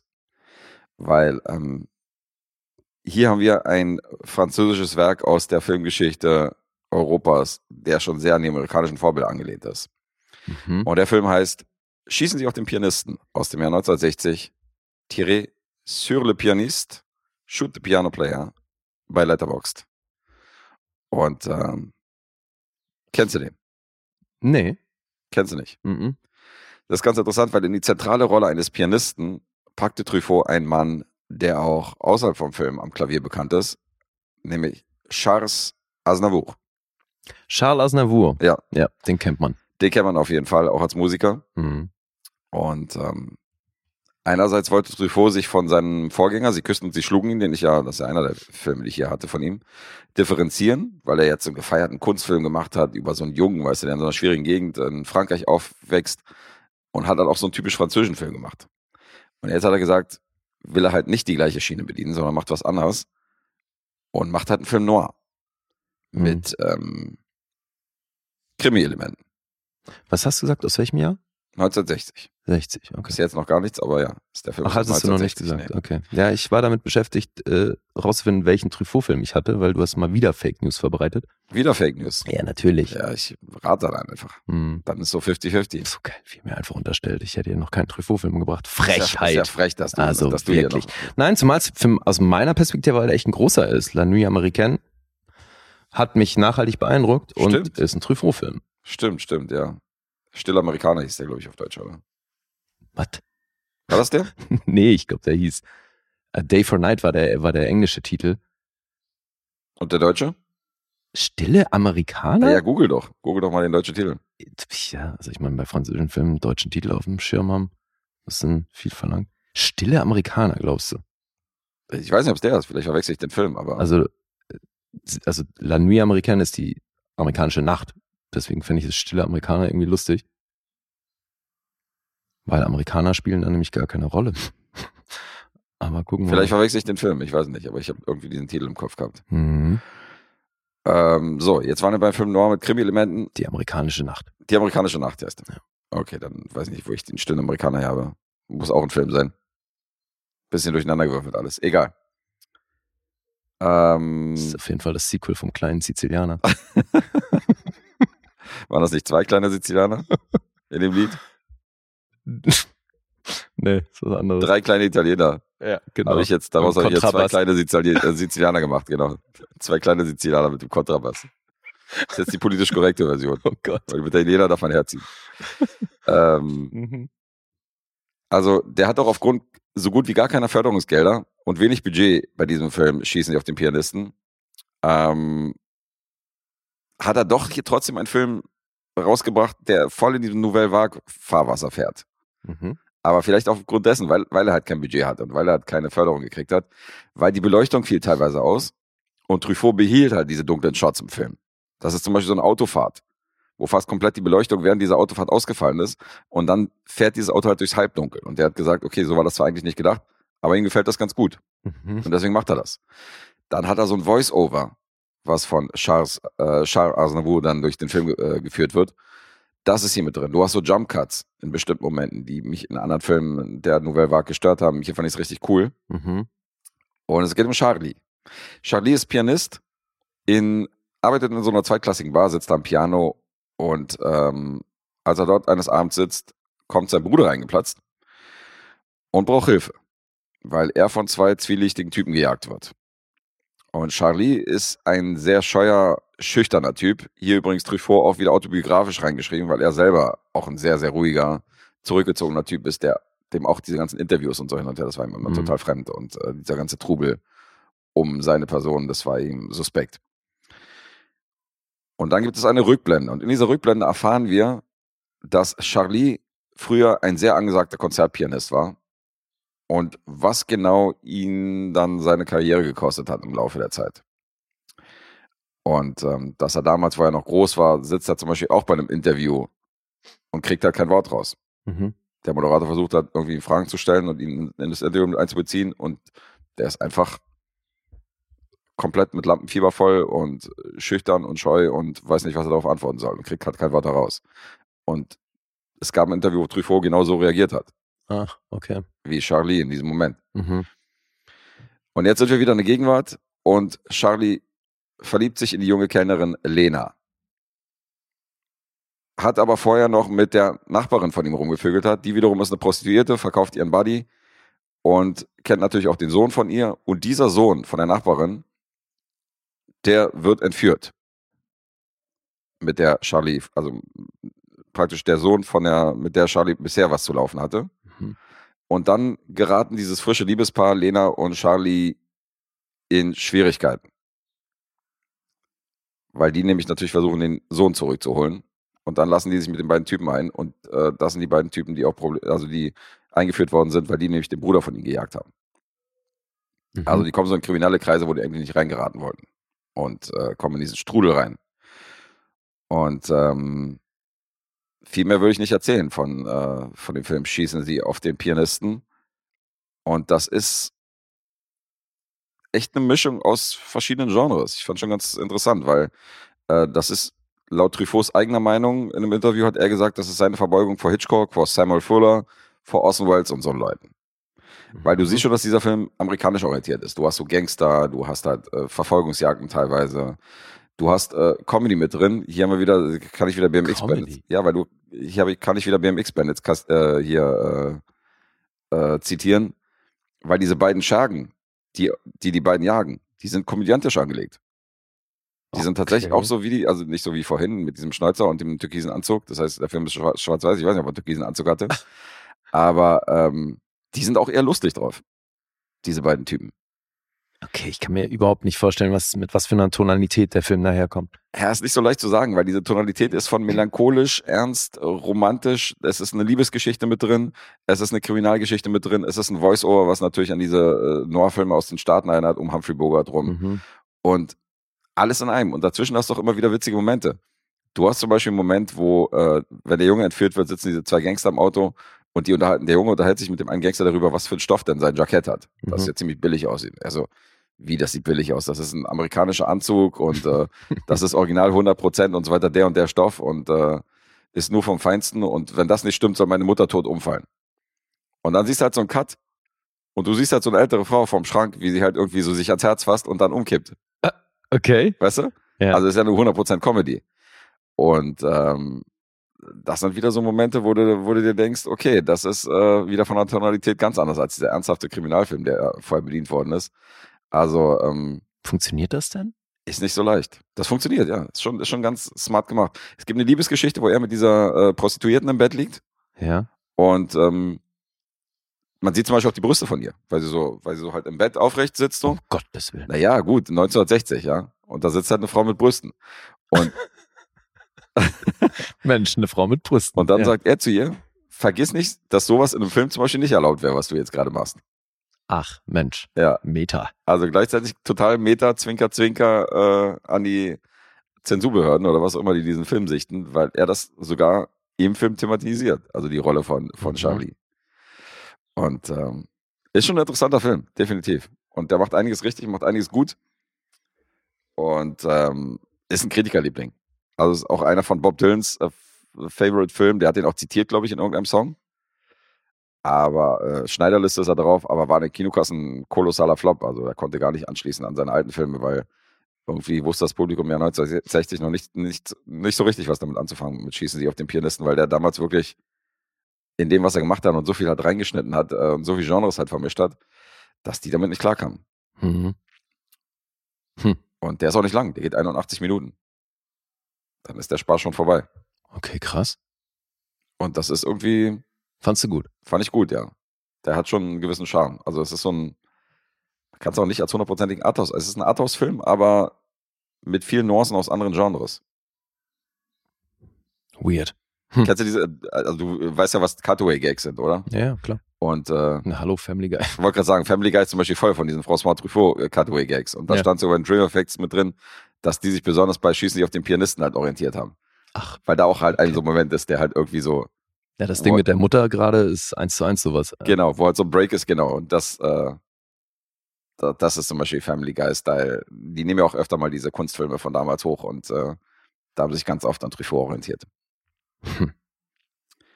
Thierry sur le Pianiste aus dem Jahr 1960. Mehr habe ich eigentlich nicht zu sagen. Ich wäre dann soweit durch. Mhm. und äh, würde zu den Punkten kommen. IMDb 7,4. Ich habe keinen Metascore gefunden zu diesem Film. Rotten Tomatoes wiederum, äh, ich habe ja gesagt, die Kritik hier sehr wohlwollend mit 8,9 von 10. Wow.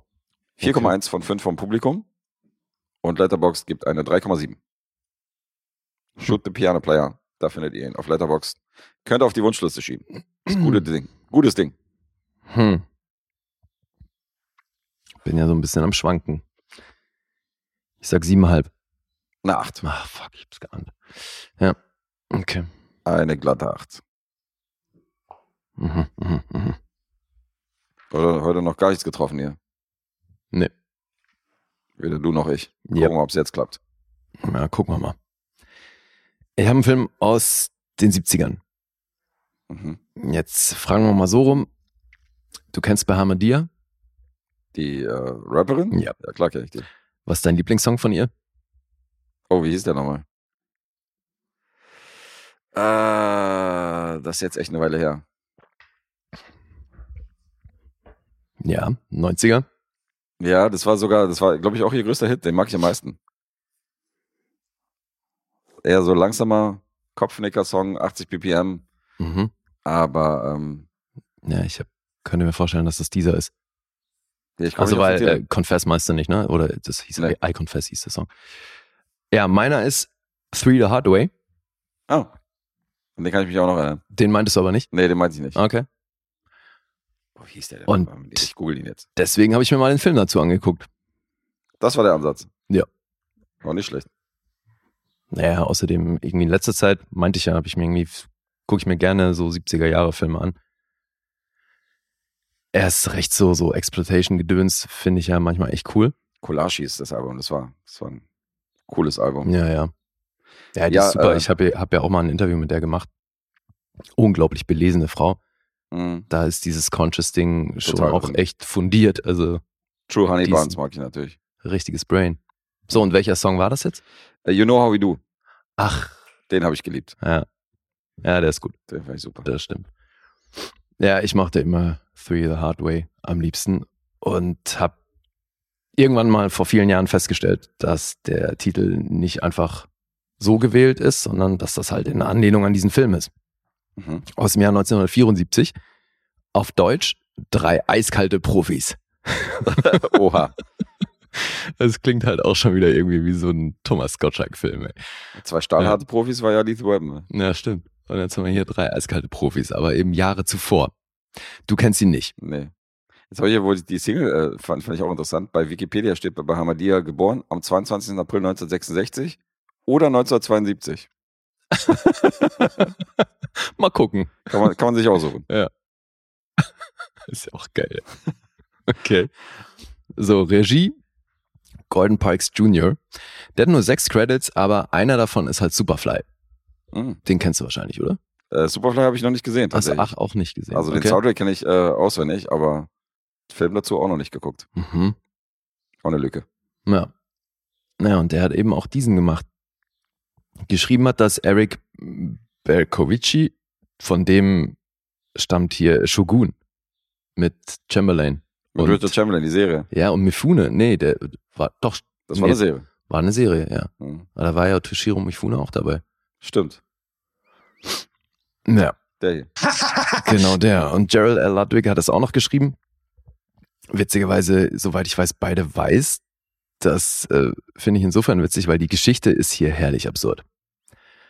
Es geht nämlich um eine Verschwörung von White Supremacists, also so eine Truppe weißer Rassisten. Mhm. Die wollen die Wasserversorgung in den USA mit einem Gift verseuchen. Die haben nämlich mit so einem Wissenschaftler, so einem Mad Scientist-Typ, haben die ein Gift entwickelt, was nur für die schwarze Bevölkerung tödlich ist. Okay. Und für Weiße harmlos. Und so ist ihr Plan eben, ja, wie soll man das nennen? Die Welt zu beherrschen. Ja, naja, es ist aus ihrer Sicht natürlich so eine Reinigung, die hier stattfinden soll. Mhm. Und so wollen die eben das Wasser verseuchen. Und das gilt es natürlich zu verhindern. So, und die Leute, die sich dem dann in den Weg stellen, sind dann eben unsere drei Helden. Und das sind die titelgebenden Three the Hard Way oder eben die drei eiskalten Profis. Und die kommen aus unterschiedlichen Städten. Es geht los mit Jim Brown. Den hatten wir ja auch schon diverse Male hier. Das äh, der Ex-Footballer, 58 Credits. Mars Attacks, glaube ich, eine recht prominente Rolle oder Running Man. Der mit Rocker Welch rumgemacht hat. Any Given Sunday, also der hat schon, oder hier I'm, I'm Gonna Get You Sucker, war er ja auch dabei. Dieser, ähm, hier, Three the Hard Way war übrigens die Hauptinspiration für I'm Gonna Get You Sucker. Okay. Deswegen auch das Line-Up dort. Und der ist in der Handlung, ist der Plattenproduzent. Das ist auch so herrlich bekloppt, Alter. Der ist halt Plattenproduzent und äh, ist aber irgendwie heimlich auch noch so ein bisschen James Bond-mäßig unterwegs, weil der halt übelste Skills hat. Und natürlich ein tierischer Brecher ist. Und nachdem er dann von diesem fiesen Plan erfahren hat, äh, denkt er sich, okay, ich hol meine Jungs und dann stellen wir uns gegen diese bösen Jungs und äh, machen die platt. Also geht er nach Detroit, um den nächsten Typen zu holen. Das ist dann Fred Williamson, der spielt hier Jagger. Also motiviert, äh, warum er überhaupt loszieht. Also klar hat er keinen Bock drauf, dass die ihren Plan durchkriegen, aber seine Freundin wurde natürlich auch noch entführt Mhm. und die gilt es natürlich zurückzuholen. Ja, und dann will er eben Jagger Daniels mo ähm, mobilisieren. Das ist die Figur von Fred Williamson, ebenfalls Ex-Footballer. Den kennen wir ja auch, also hier From Dust Till Dawn, Starsky and Hutch. Ja, die Fresse kennt man. In dem alten Inglourious Bastards war er auch dabei. Also 134 Credits, der Herr hat eine ganze Menge gemacht. Ja, und den äh, sucht er dann auch auf. Und dann geht's noch nach ähm, New York. Oder ja, warte, er geht nach Chicago, holt den, dann geht's nach New York und dort holen sie Jim Kelly. Der heißt, die Rolle, Alter, so geil, der Rollenname Mr. Keys. Und dann wird er halt auch so, wird dann in, einmal vom Polizisten angehalten auf der Straße in New York. Mhm. Wird da kontrolliert und er guckt halt dann so seinen Ausweis an und sagt so, so your first name is Mister. Und er so, ja, meine Mutter wollte immer, dass mich die Leute respektieren. Deswegen Okay. Mister. Ja, und Mr. Keys, der geht dann ordentlich Martial Arts mäßig ab, weil den kennen wir natürlich auch. Jim Kelly durch Enter the Dragon, da war er der Herr mit dem Afro. Mhm. Eben auch wirklich Martial Artist, das sieht man schon auch. Der bewegt sich entsprechend. Ja, und dann haben wir noch äh, Sheila Fraser, die könnte man, glaube ich, auch kennen. Das recht aus der Zeit. Und äh, ja, dann gehen die drei Jungs halt los und ballern und prügeln sich durch die White, White Supremacists. Das ist Klingt unterhaltsam, Spaß. Alter. Ja. Mhm. Das ist halt so geil, Alter, weil die halt einfach hier. Ey, also Jim Brown hat halt so fiese Plateauschuhe an Mhm. und der ist, also mal mindestens in 80 Prozent der Einstellungen muss der hier rennen. Und ich meine, als Ex-Footballer ist klar kann der rennen, aber in diesen Plateauschuhen, Alter, Okay. und dann gibt's halt auch wirklich lange Takes, wie die dann so in der Totalen und du siehst den da echt von A nach B rennen in diesen Plateauschuhen. Das ist schon echt heftig. Ja. Ist auch, lustig, ne, weil, also die, ich meine, die machen hier nahezu alle Stunts selbst und äh, auch wenn hier in Credits ein großes Stunt-Team angekündigt wurde, sind halt primär die Jungs, die über den Haufen geballert oder geprügelt werden. Aber was die hier zum Teil machen müssen, also die Schauspieler, also auch Jim Kelly und Fred Williamson. Also Fred Williamson wird an einer Stelle von so einem Auto verfolgt und er ist zu Fuß unterwegs und die folgen ihm in so eine Tiefgarage. Und das Auto fährt dann so auf ihn zu gegen die Wand und der ist, wird nur nicht eingequetscht, weil er halt noch irgendwie hochspringt in dem Moment. Und du siehst das halt in einem Take, das ist der Schauspieler, da hätte einfach so viel schief gehen können. Okay. Und es sind lauter so Sachen dabei. No risk, no fun.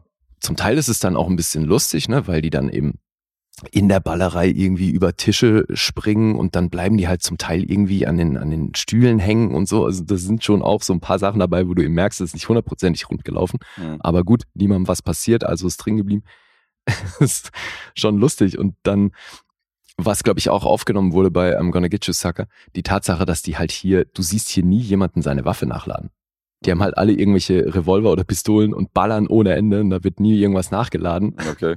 Das sind alles zusammen und dann eben die krassesten Stunts, wo die an irgendwelchen Sachen hängen bleiben und so so geht schon einiges ab hier.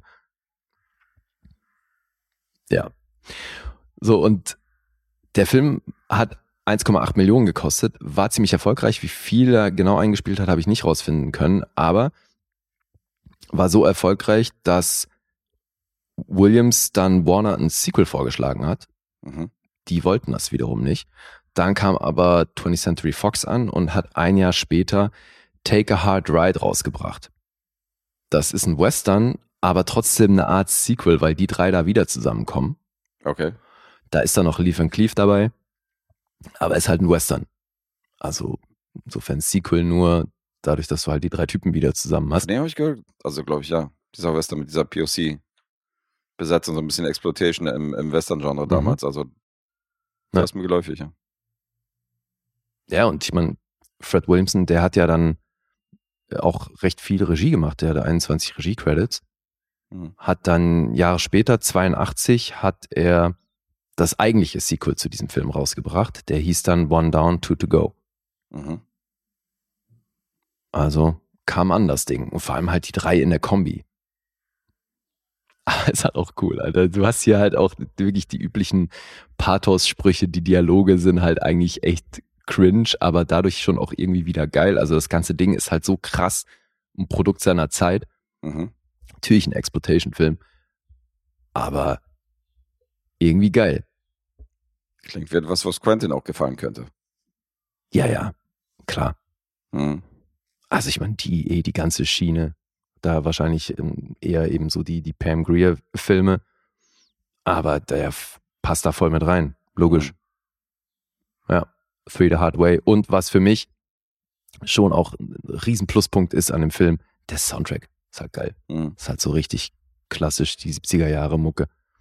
Und gerade weil er eben auch die Figur von Jim Brown noch Plattenproduzent ist, hast du ihn am Anfang halt auch im Studio und dann hast du da so Typen im Delphonic-Style, die dann eben irgendwas einsingen in, in der Booth. Mhm. Und er da total busy als Produzent, bis das eben losgeht, dass er, dass seine anderen Skills auch noch gebraucht werden. Und halt so alles natürlich so typische Ladies Man, ne, die übelst stylisch daherkommen. Alter, das ist die Outfits. Also gerade Fred Williamson, Alter, der hat dann so, so, so einen ähm, fliederfarbenen Anzug und diese Plateauschuhe und läuft da mit einem Swagger irgendwie durch die Straßen. Also ist schon schockt halt. Mhm. Ja.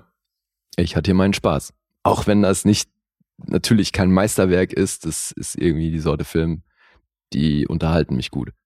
Und es geht ja auch nicht lang. Es geht eine Stunde 29, Rated R und hier wird halt viel geballert. Und dann, ähm, ja, viel Action. Klingt spaßig. Ja, ist es. Vor allem halt auch, also wie zu der Zeit Martial Arts in Filmen etabliert wurde. Es ist so lustig, Mhm. Alter. Ist, natürlich hat Bruce Lee da seinen Teil dazu beigetragen, aber dass das halt auch irgendwie so für die Massen attraktiv war, Ja. wenn dann halt einfach einer so dasteht, seinen Kick macht und dann in der Pose verharrt und dann aber auch noch Mhm. so blöd rumschreit. Das musste auch in jeden Film rein. Das hatte ich doch damals auch bei Goldfinger, haben sie doch dann Roger Moore irgendwie auch äh, Kung Fu fighten lassen, Mhm. so was voll unpassend war. Ja, ja, also, eben, Weil aber- halt voll angesagt war. Muss man, man braucht man auch Mar- Martial Arts mal Aber das James meine ich. Das war so angesagt, irgendwie hat das so die Massen begeistert. Ja. Und hier haben sie dann halt gedacht, okay, ja, wir bringen coole Typen, Schießereien, bisschen äh, Karate und schöne Mädels. Mhm. Funktioniert. Das Erfolgsrezept. Das ist es. Ja. Ja, so viel zu Three the Hard Way. Die Punkte. 6,2 gibt's auf IMDb, kein Metascore. Auf Rotten Tomatoes gibt's von der Kritik 4 von 10. Das sind gerade mal 33% Empfehlung. Vom Publikum 3,3. Letterboxd auch 3,3. Ich sage eine 7. Das ist richtig. Hey, da hat er getroffen. Erste Mal heute, dass einer trifft. Ja. Aber es wird sowieso alles über den Haufen geworfen mit unserem neuen System beim letzten. Richtig. Insofern, scheiß der Hund drauf, was wir vorher geraten haben. ja, ja, ja. Ja. Da ist was dran. Weil wir reden jetzt über Fallen Angels und äh, freuen uns sehr, Adrian an dieser Stelle grüßen zu dürfen, bei dem wir öfter mal am Lostop vorbeigegriffen haben. Und jetzt hast du ein aktuelles Los von ihm am Start. Und er hat beim Tippspiel für die Oscars, hat er auch nochmal gepunktet Mhm. Und durfte sich eine Rezension wünschen und die fiel auf Fallen Angels von Von Kar-wai, Mhm. den du ja hier im Zuge von In the Mood for Love schon hattest. Ja, und Junking Express, ne? Changing Express haben wir darüber schon geredet? Hatte ich den nicht mal als losgezogen? Ich meine, ich hätte. Doch, ich habe den doch gesehen. Ach so? Ich meine, ja. Guck mal in der Liste, aber ich bilde mir ein, dass ich, dass ich den gesehen habe. Dann haben wir bei seine beiden großen äh, Filme. Ich wusste nicht, dass wir Chunking Express schon besprochen hatten. Da hätte ich jetzt gesagt, äh, der war noch nicht, aber ich weiß ja auch nicht alles. Ja. Äh, gut, also, dass ich mich da nicht oder falsch erinnere, ist auf jeden Fall im Bereich des Möglichen. hast du recht. Du hast Chunking Express schon besprochen. Krass. Okay. Das habe ich nicht mal auf dem Schirm. Den kennst du demnach nicht, ne? Das Junking war eine Episode Express. 29. Ja, zu meiner Schande muss ich gestehen, ähm, mein einziger Film, den ich von äh, Von Kar-wai gesehen habe, ist sein US-Film My Blueberry Nights, Ah, wo Nora Jones damals die Hauptrolle gespielt hat mit Jude Law und Co. ah, okay. Das ist der einzige Film, von dem ich die gesehen habe. Grandmaster kennst du auch nicht? Auch nicht. Nichts. Ich Das sehe gerade, dass ich den nicht gelockt habe. Das muss ich gleich mal nachholen. So. Ja, okay, wow, dann kenne ich ja, dann war das jetzt, warte mal, laut Letterboxd mein vierter Film von ihm. Schon ein Vierter. In der Mhm. Episode 49 hast du über Chunking Express geredet. Okay, ist eine Weile her. Ja. Ja, wie, wie ist denn My Blueberry Nights bei dir weggekommen? Nicht gut. Nicht gut. Nee, ich fand den, fand den lame. Ah, Okay. Ja, und in The Mood for Love hast du noch nicht nachgeholt? In The Mood for Love habe ich noch nicht nachgeholt, werde ich natürlich früher oder später machen. Der ist ja sehr gefeiert und ist ja auch auf dem Poster drauf, was ich ja äh, nach wie vor durcharbeite. Ja, und der kam bei mir ja auch richtig gut weg. Ja, den mochtest du. Ja. Chunking Express hast du mit 7,5 gelockt. Ist jetzt auf jeden Fall auch kein Ausfall. Mhm. Ja, aber davon lassen wir uns ja nicht beeinflussen, sondern wir raten ja jetzt, äh, bevor wir jetzt über den Film reden und bevor wir darauf eingehen, Oha, in for Love 10 Punkte von mir. 10 von dir. Ja. Einer der Lieblingsfilme von unserem Kumpel Jan. Mhm. Ja, und jetzt dürfen wir raten. Dürfen wir raten. also, nee, ich sag mal, ich sag mal noch nichts vorher. Okay. Ja, hast du schon einen Tipp? Ich muss noch kurz überlegen. Äh, ich bin hier ein bisschen schwer am Schwanken, ey. Warum? Äh, weil, ich weiß nicht, ich habe während des Guckens habe ich so Zahlen äh, vor Augen gehabt, die wahrscheinlich äh, zutreffen können oder eventuell gar nicht zutreffen können. Also eins von beiden. Hm. Aber ich wag's tatsächlich und nehme diese erste Intention und sage, der gefiel dir nicht. Der gefiel mir nicht. Nee, ich glaube, du hast hier echt eine Menge auszusetzen. Okay. Und deswegen sage ich äh, fünf. Fünf. Okay. Ja. Notiere ich. Ich sag, du bist bei sechs. Das ist so random, Alter. Das ist einfach so herrlich random. Ich habe keine Ahnung, wie Das du das gefunden hast, Alter. Aber ich kann dir eine Sache verraten, das wollte ich ja nicht vorher sagen. Ich glaube, hier wäre es noch schwerer, schwieriger, schwieriger für dich gewesen zu raten, nachdem ich rezensiert habe und nachdem ich was über den Film sage, weil das für mich total abgefahren war, diese Seherfahrung und dieses, diese Punktevergabe am Ende. Insofern, das hätte ich, glaube ich, noch mehr verwirrt. Ah, Okay. Insofern ist es, glaube ich, gut, dass du hier Punkte geraten hast, ohne, äh, ohne Vorinfos. Aha. Aber kommen wir später zu. Ja, okay. Klingt so, als wäre ich zumindest nicht komplett weit weg. Oh Mann.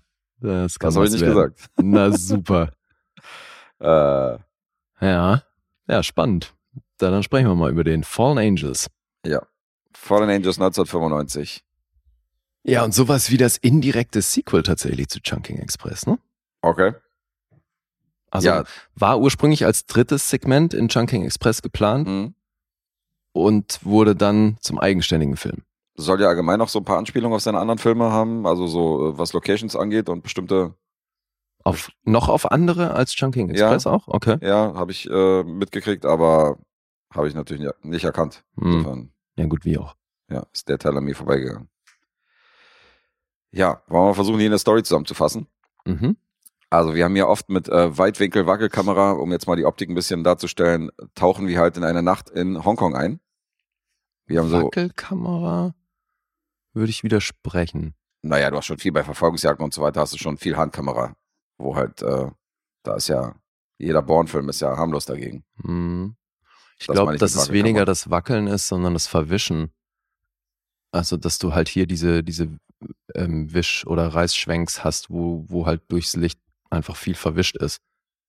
Die gibt's auch, ja. Ja. Aber es ist schon selten eine statische Kamera, wie ich finde hier.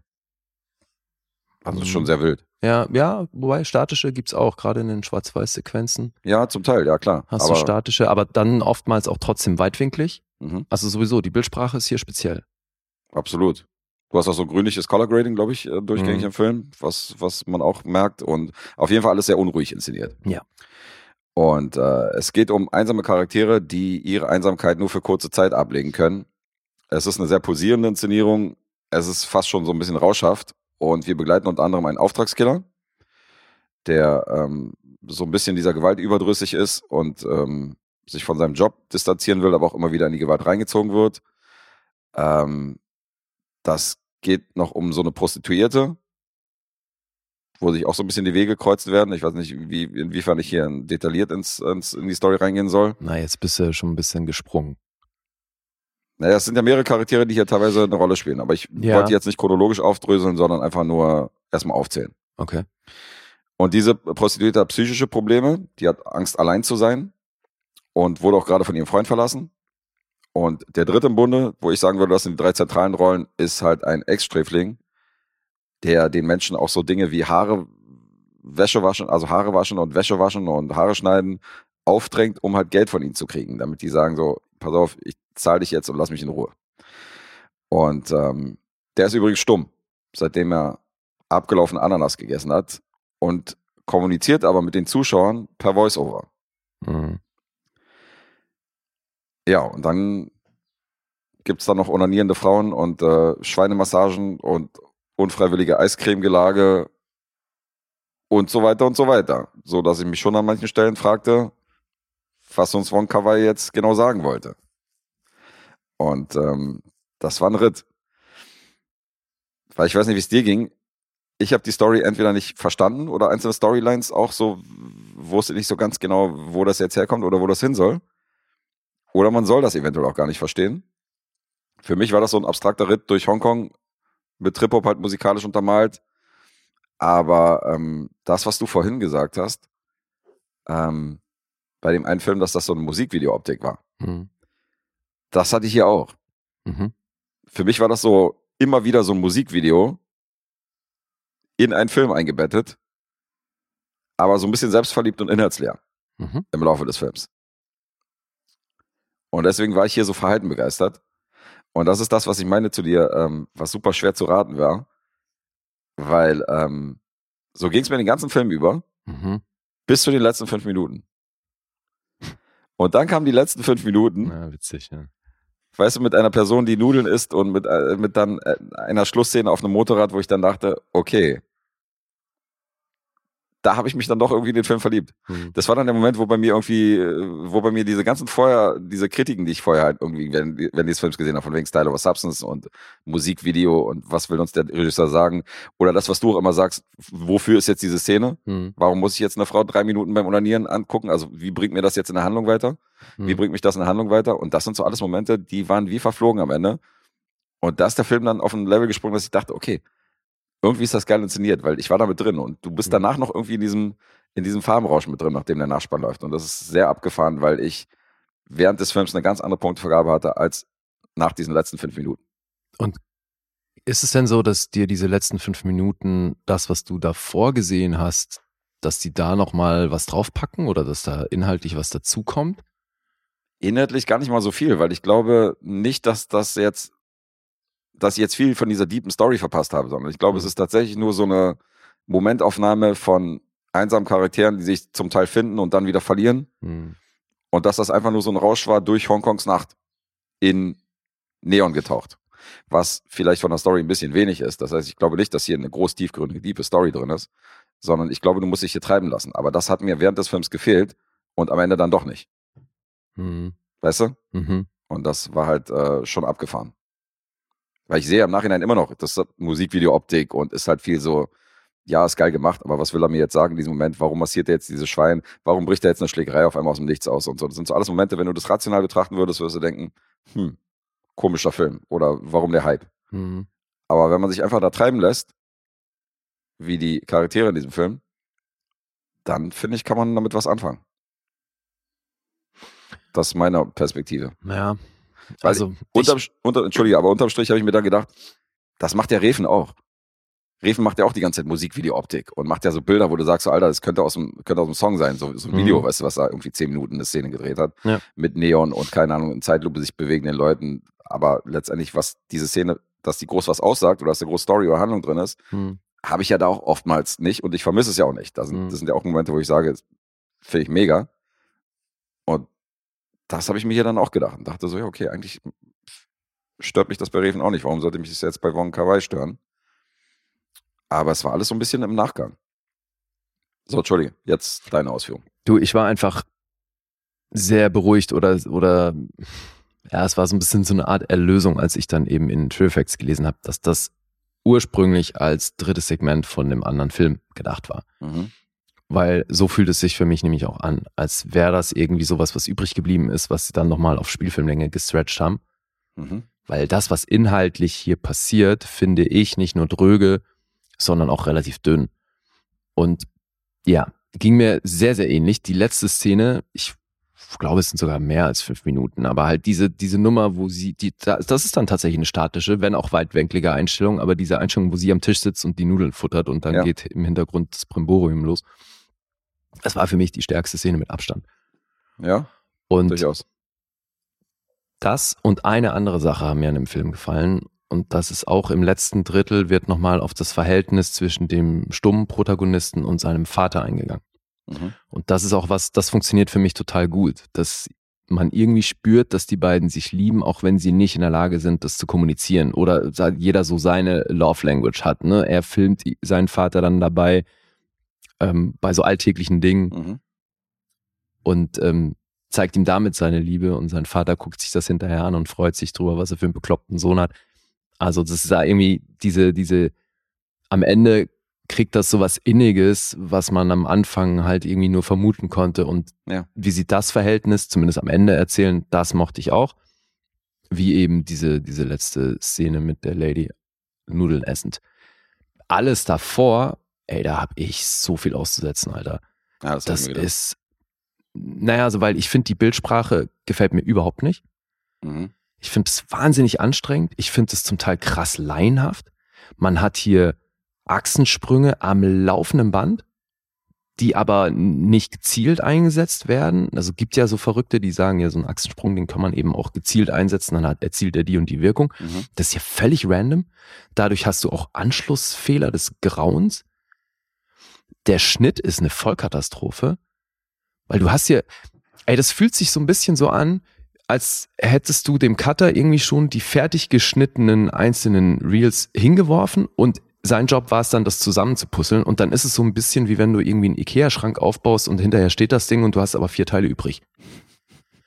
Und die mussten dann auch noch irgendwo unterkommen. Okay. Weißt du, weil du hast wirklich, ich habe da zum Teil auch irgendwie nochmal so zurückgespult, um, um mir das nochmal anzugucken, ob ich es richtig gesehen habe. Es ist zum Teil so krass random, als er zum Beispiel auf einem seiner Jobs läuft da irgendwie so den, den, durch dieses Haus Du guckst kurz mit der Kamera in die verschiedenen Räume rein und folgst ihm und dann versteckt er sich da, um seine Waffen zu laden. Mhm.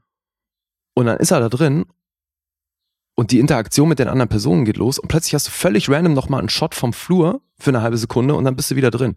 Und er hat gar nichts erzählt. Es ist einfach so, ja, okay, das ist wirklich dann wie beim Ikea-Schrank. Äh, das Teil habe ich auch noch. Wo kommt das hin? Ja, egal, der Tisch, äh, der, der Schrank steht auch so. Mach irgendwo hin. Ja, alles klar. Also so, so fühlt sich das an. Zum Teil hast du hier wirklich Schnitte aus der Hölle, weil das völlig deplatziert mhm. und auch nichts erzählt einfach. Bringt so voll den Unterbruch und deswegen ist es, wirkte auf mich, Schnitt und Kamera wirkte auf mich so laienhaft.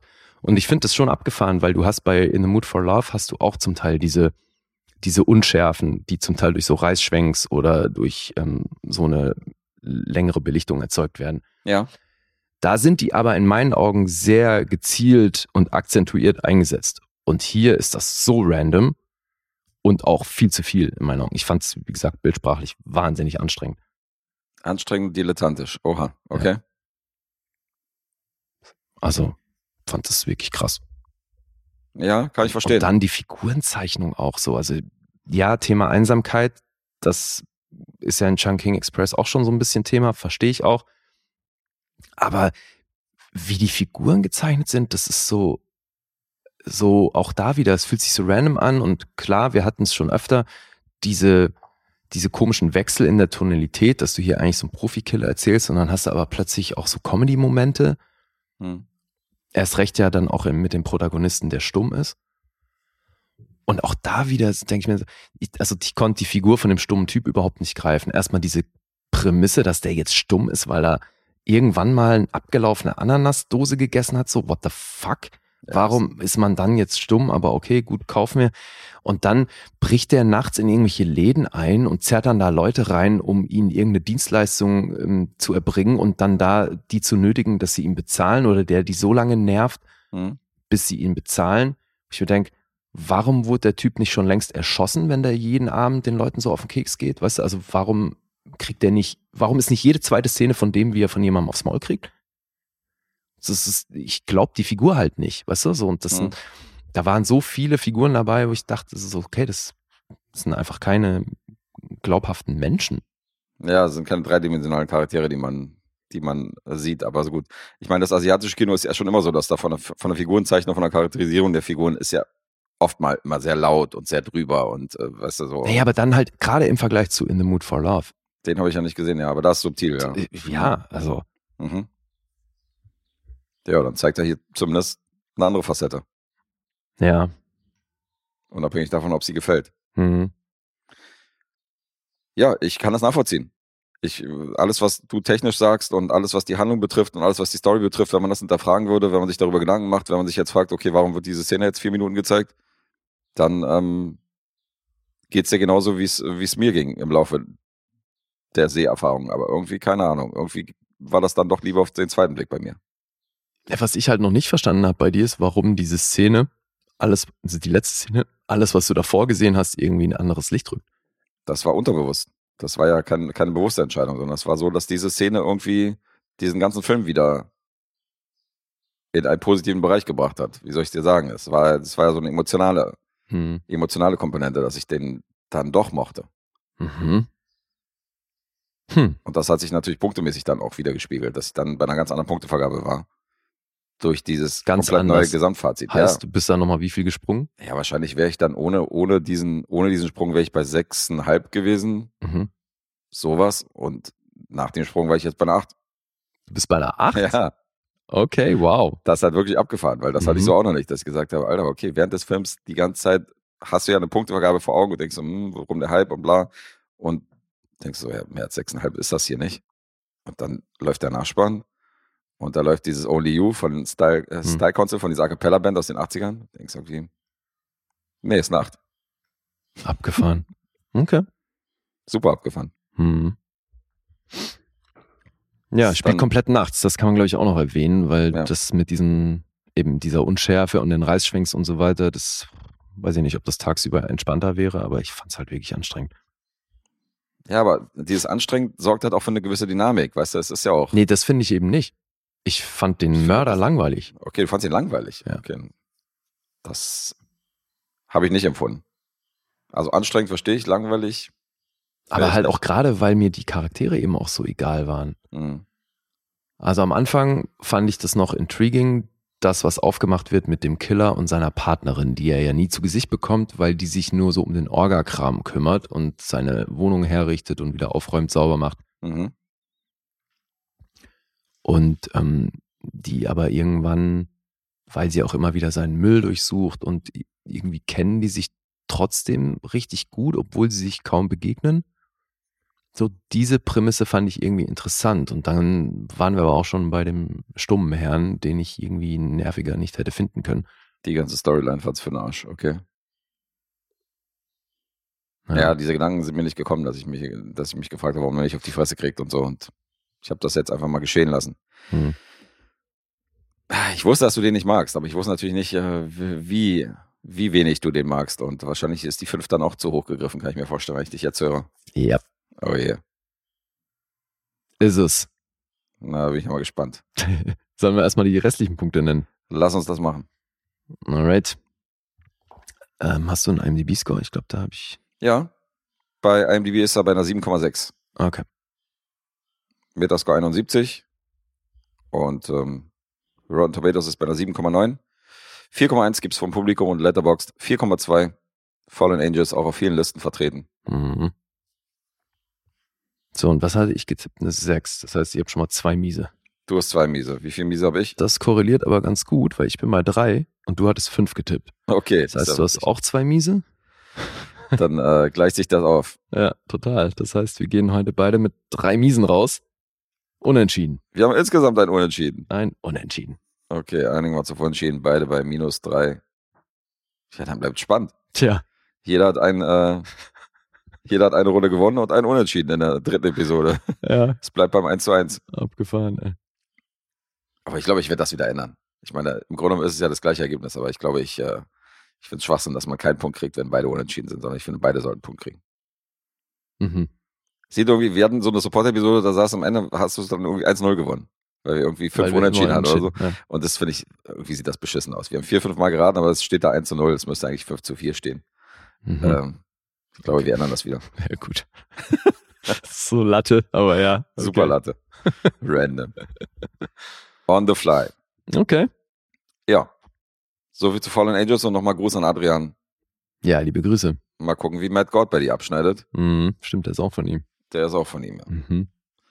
Schauen wir mal. So, bevor wir uns verabschieden, kann ich nochmal Punkte nachreichen, was äh, Evil Dead Rise angeht. Weil Ach. wir hatten ja in der letzten Episode Classic Dave Ja. und Erik hier und die haben ja vom Fantasy Filmfest berichtet. Mhm. Und ich habe diesen Film jetzt regulär im Kino gesehen und war sehr angetan und finde, das ist ein äh, guter Teil der Reihe. Und äh, hatte meinen Spaß und bin bei acht Punkten, Oh, cool. weil ich finde, der geht ab. Mhm. Ich mochte den, ich mochte den echt gerne. Weil der am Ende halt eine richtige Blutorgie entfacht. Und du siehst halt die Hauptdarstellerin, die ich mega gut fand, äh, die am Ende irgendwie diesen Film trägt und die so ein bisschen so eine, die Screen Queen ist, die dann auch die Familie, die hier im Zentrum ist, beschützt. Und äh, wenn die halt so literweise Blut in die Fresse kriegt und alles halt komplett rot, ihr ganzes Gesicht halt rot ist und nur die Augen so vorgucken, dann hat das schon krasse Evil Dead Anleihen. Und ich mochte auch die Anspielung auf die alten Teile, wie sie es gemacht haben und wie sie es verpackt haben. Was Erik auch meinte in diesem Fahrstuhl, weißt du, Mhm. wie diese Baumvergewaltigungsszene von damals oder halt eine Kettensäge kommt natürlich zum Einsatz und äh, auch, auch dieser Moment, diese, dieser, diese Kamerafahrt am Anfang, die dann Mhm. mit so einer Drohne aufgelöst wird, das sind so alles Momente, die sind schon, ist eine geile Verbeugung, aber trotzdem machen die damit natürlich auch klar mit diesen Szenen von wegen, das ist jetzt ein neuer Evil Dead. Mhm. Das ist jetzt eine neue Generation, das ist ein neues Publikum. Das heißt, ähm, wir denken zwar an euch so, Geist von damals, so Videothekengeist, aber ähm, das ist jetzt trotzdem ein bisschen ein anderer Film oder andere Tonalität. Und äh, Ja, aber ist doch cool, weil das ist ja immer schwierig, Ja. da so die Brücke zu schlagen und oder eben diesen Spagat zu machen, das alte Ja. Publikum auch abzuholen Eben. und dann die neuen noch irgendwie zu begeistern. Eben, eben. Und bei einen hat das, äh, bei dem einen oder anderen hat das nicht geklappt, aber bei anderen wiederum, die fanden das gut. Und ich zähle mich zu denen, die sagen, das ist auf jeden Fall ein geiler Horrorfilm. Der ist schon hart, der ist geil und äh, macht Spaß, passiert ständig was. Mhm. Und ähm, Aber es gibt auch jetzt auch Leute, die das gar nicht gut finden. ja, ja, es gibt auch Leute oder Nostalgiker, die sagen, das hat mit Evil Dead nichts mehr zu tun, der ganze Charme ist weg. Ash war natürlich das Zugpferd der Reihe. Mhm. Jetzt hast du keinen Ash mehr hier in diesem Teil und dadurch fehlt natürlich so dieses Charisma. Mhm. Er hat natürlich auch den Witz reingebracht, der ist komplett humorlos. Mhm. Also so wie der, wie der letzte von Fede Alvarez ist das ein von der Tonalität null Humor, Okay. null Sarkasmus, null Ironie, sondern ähm, der zweite war ja, also gerade Tanz der Teufel 2 und 3 und ich meine, den dritten haben wir jetzt in einer, als Auftragsfilm für nächsten Monat, den, ich weiß nicht, ob du den mal gesehen hast. Nee, ich kenne auch, ich kenne ja jetzt nur den ersten. Wa warum bringen wir den zweiten nicht, wenn Haben wir schon. wir haben den zweiten schon gebracht? Naja, nicht wir, ich habe den gebracht. Ach so. Ich habe doch den zweiten gesehen und äh, Erik hat sich jetzt den dritten gewünscht. Ah, ja, gut, Armee dann der muss ich, muss ich mir den zweiten natürlich vorher nochmal angucken. Ja, also eine Brücke ist zumindest drin, wo du nicht wissen würdest, wie der dritte jetzt da landet oder wo der, wo der spielt oder warum der da spielt. Das wird erst am Ende vom zweiten aufge... Am Grunde, also der Film an sich jetzt ohne das Ende ist der zweite scheißegal. Naja, aber ich will ihn Theoretisch kannst du die trotzdem letzten sehen. fünf Minuten nur angucken. Ja, na gut. Also wenn du keine Zeit hast, guck die letzten fünf Minuten an. Nee, das mache ich natürlich nicht. Macht er natürlich nicht. Natürlich nicht. Ja, so viel dazu. Und äh, Okay. fand ihn gut. Acht Punkte, cool. Ja, acht Punkte von mir. Fand ihn geil. Mhm. Macht einiges richtig und äh, hat mein Horrorherz äh, berührt. Waren schon einige Momente, die ich richtig fett fand. Klingt gut. Also besonders dann, also wenn wieder massenweise Blut ins Spiel kommt, da siehst du halt, das sind nicht diese CGI-Einschüsse oder so, die man Mhm. öfter mal sieht. Oder wenn irgendwo jetzt äh, Blut rausquillt, dass es halt so mit dem Computer gemacht wird und du siehst, dass hier richtig, richtig Kunstblut unterwegs war und da bin ich ja großer Fan von. Mhm. Das war dann, das war dann schon ein bisschen 80s. Naja, ist natürlich immer besser Ja. als CGI. Definitiv. Aber siehst halt, dass, dass jemand halt literweise auch Blut in die Fresse kriegt, so weißt du. Das kannst du halt nicht mit CGI machen. Oder zumindest nicht, dass es geil aussieht. Mhm. Nein. Jo, Okay, so viel zu Evil Dead Rise. cool. Und ähm, so viel zu uns für heute, oder? Würde ich auch sagen. Sind wir durch. Wir sind durch. Wir bedanken uns bei unseren Supportern, auch die, die neu dazugekommen sind. Es Ja. äh, tauchen ja immer wieder willkommen. neue Gesichter auf. Mhm. Herzlich willkommen. Ich hoffe, ihr fühlt euch wohl hier in der, äh, in der Banausen-Gefolgschaft. Wollen wir hoffen. Und ähm, haben ja schon auch ihre Filme beigetragen. So die Leute, also die finden sich gut zurecht.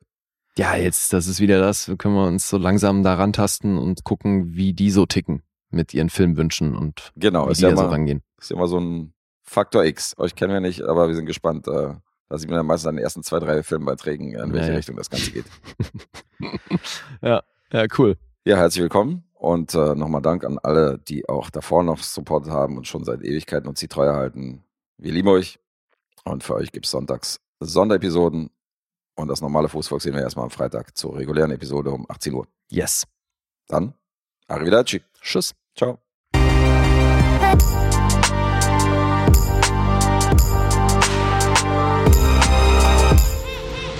Bewegt Bild Banausen.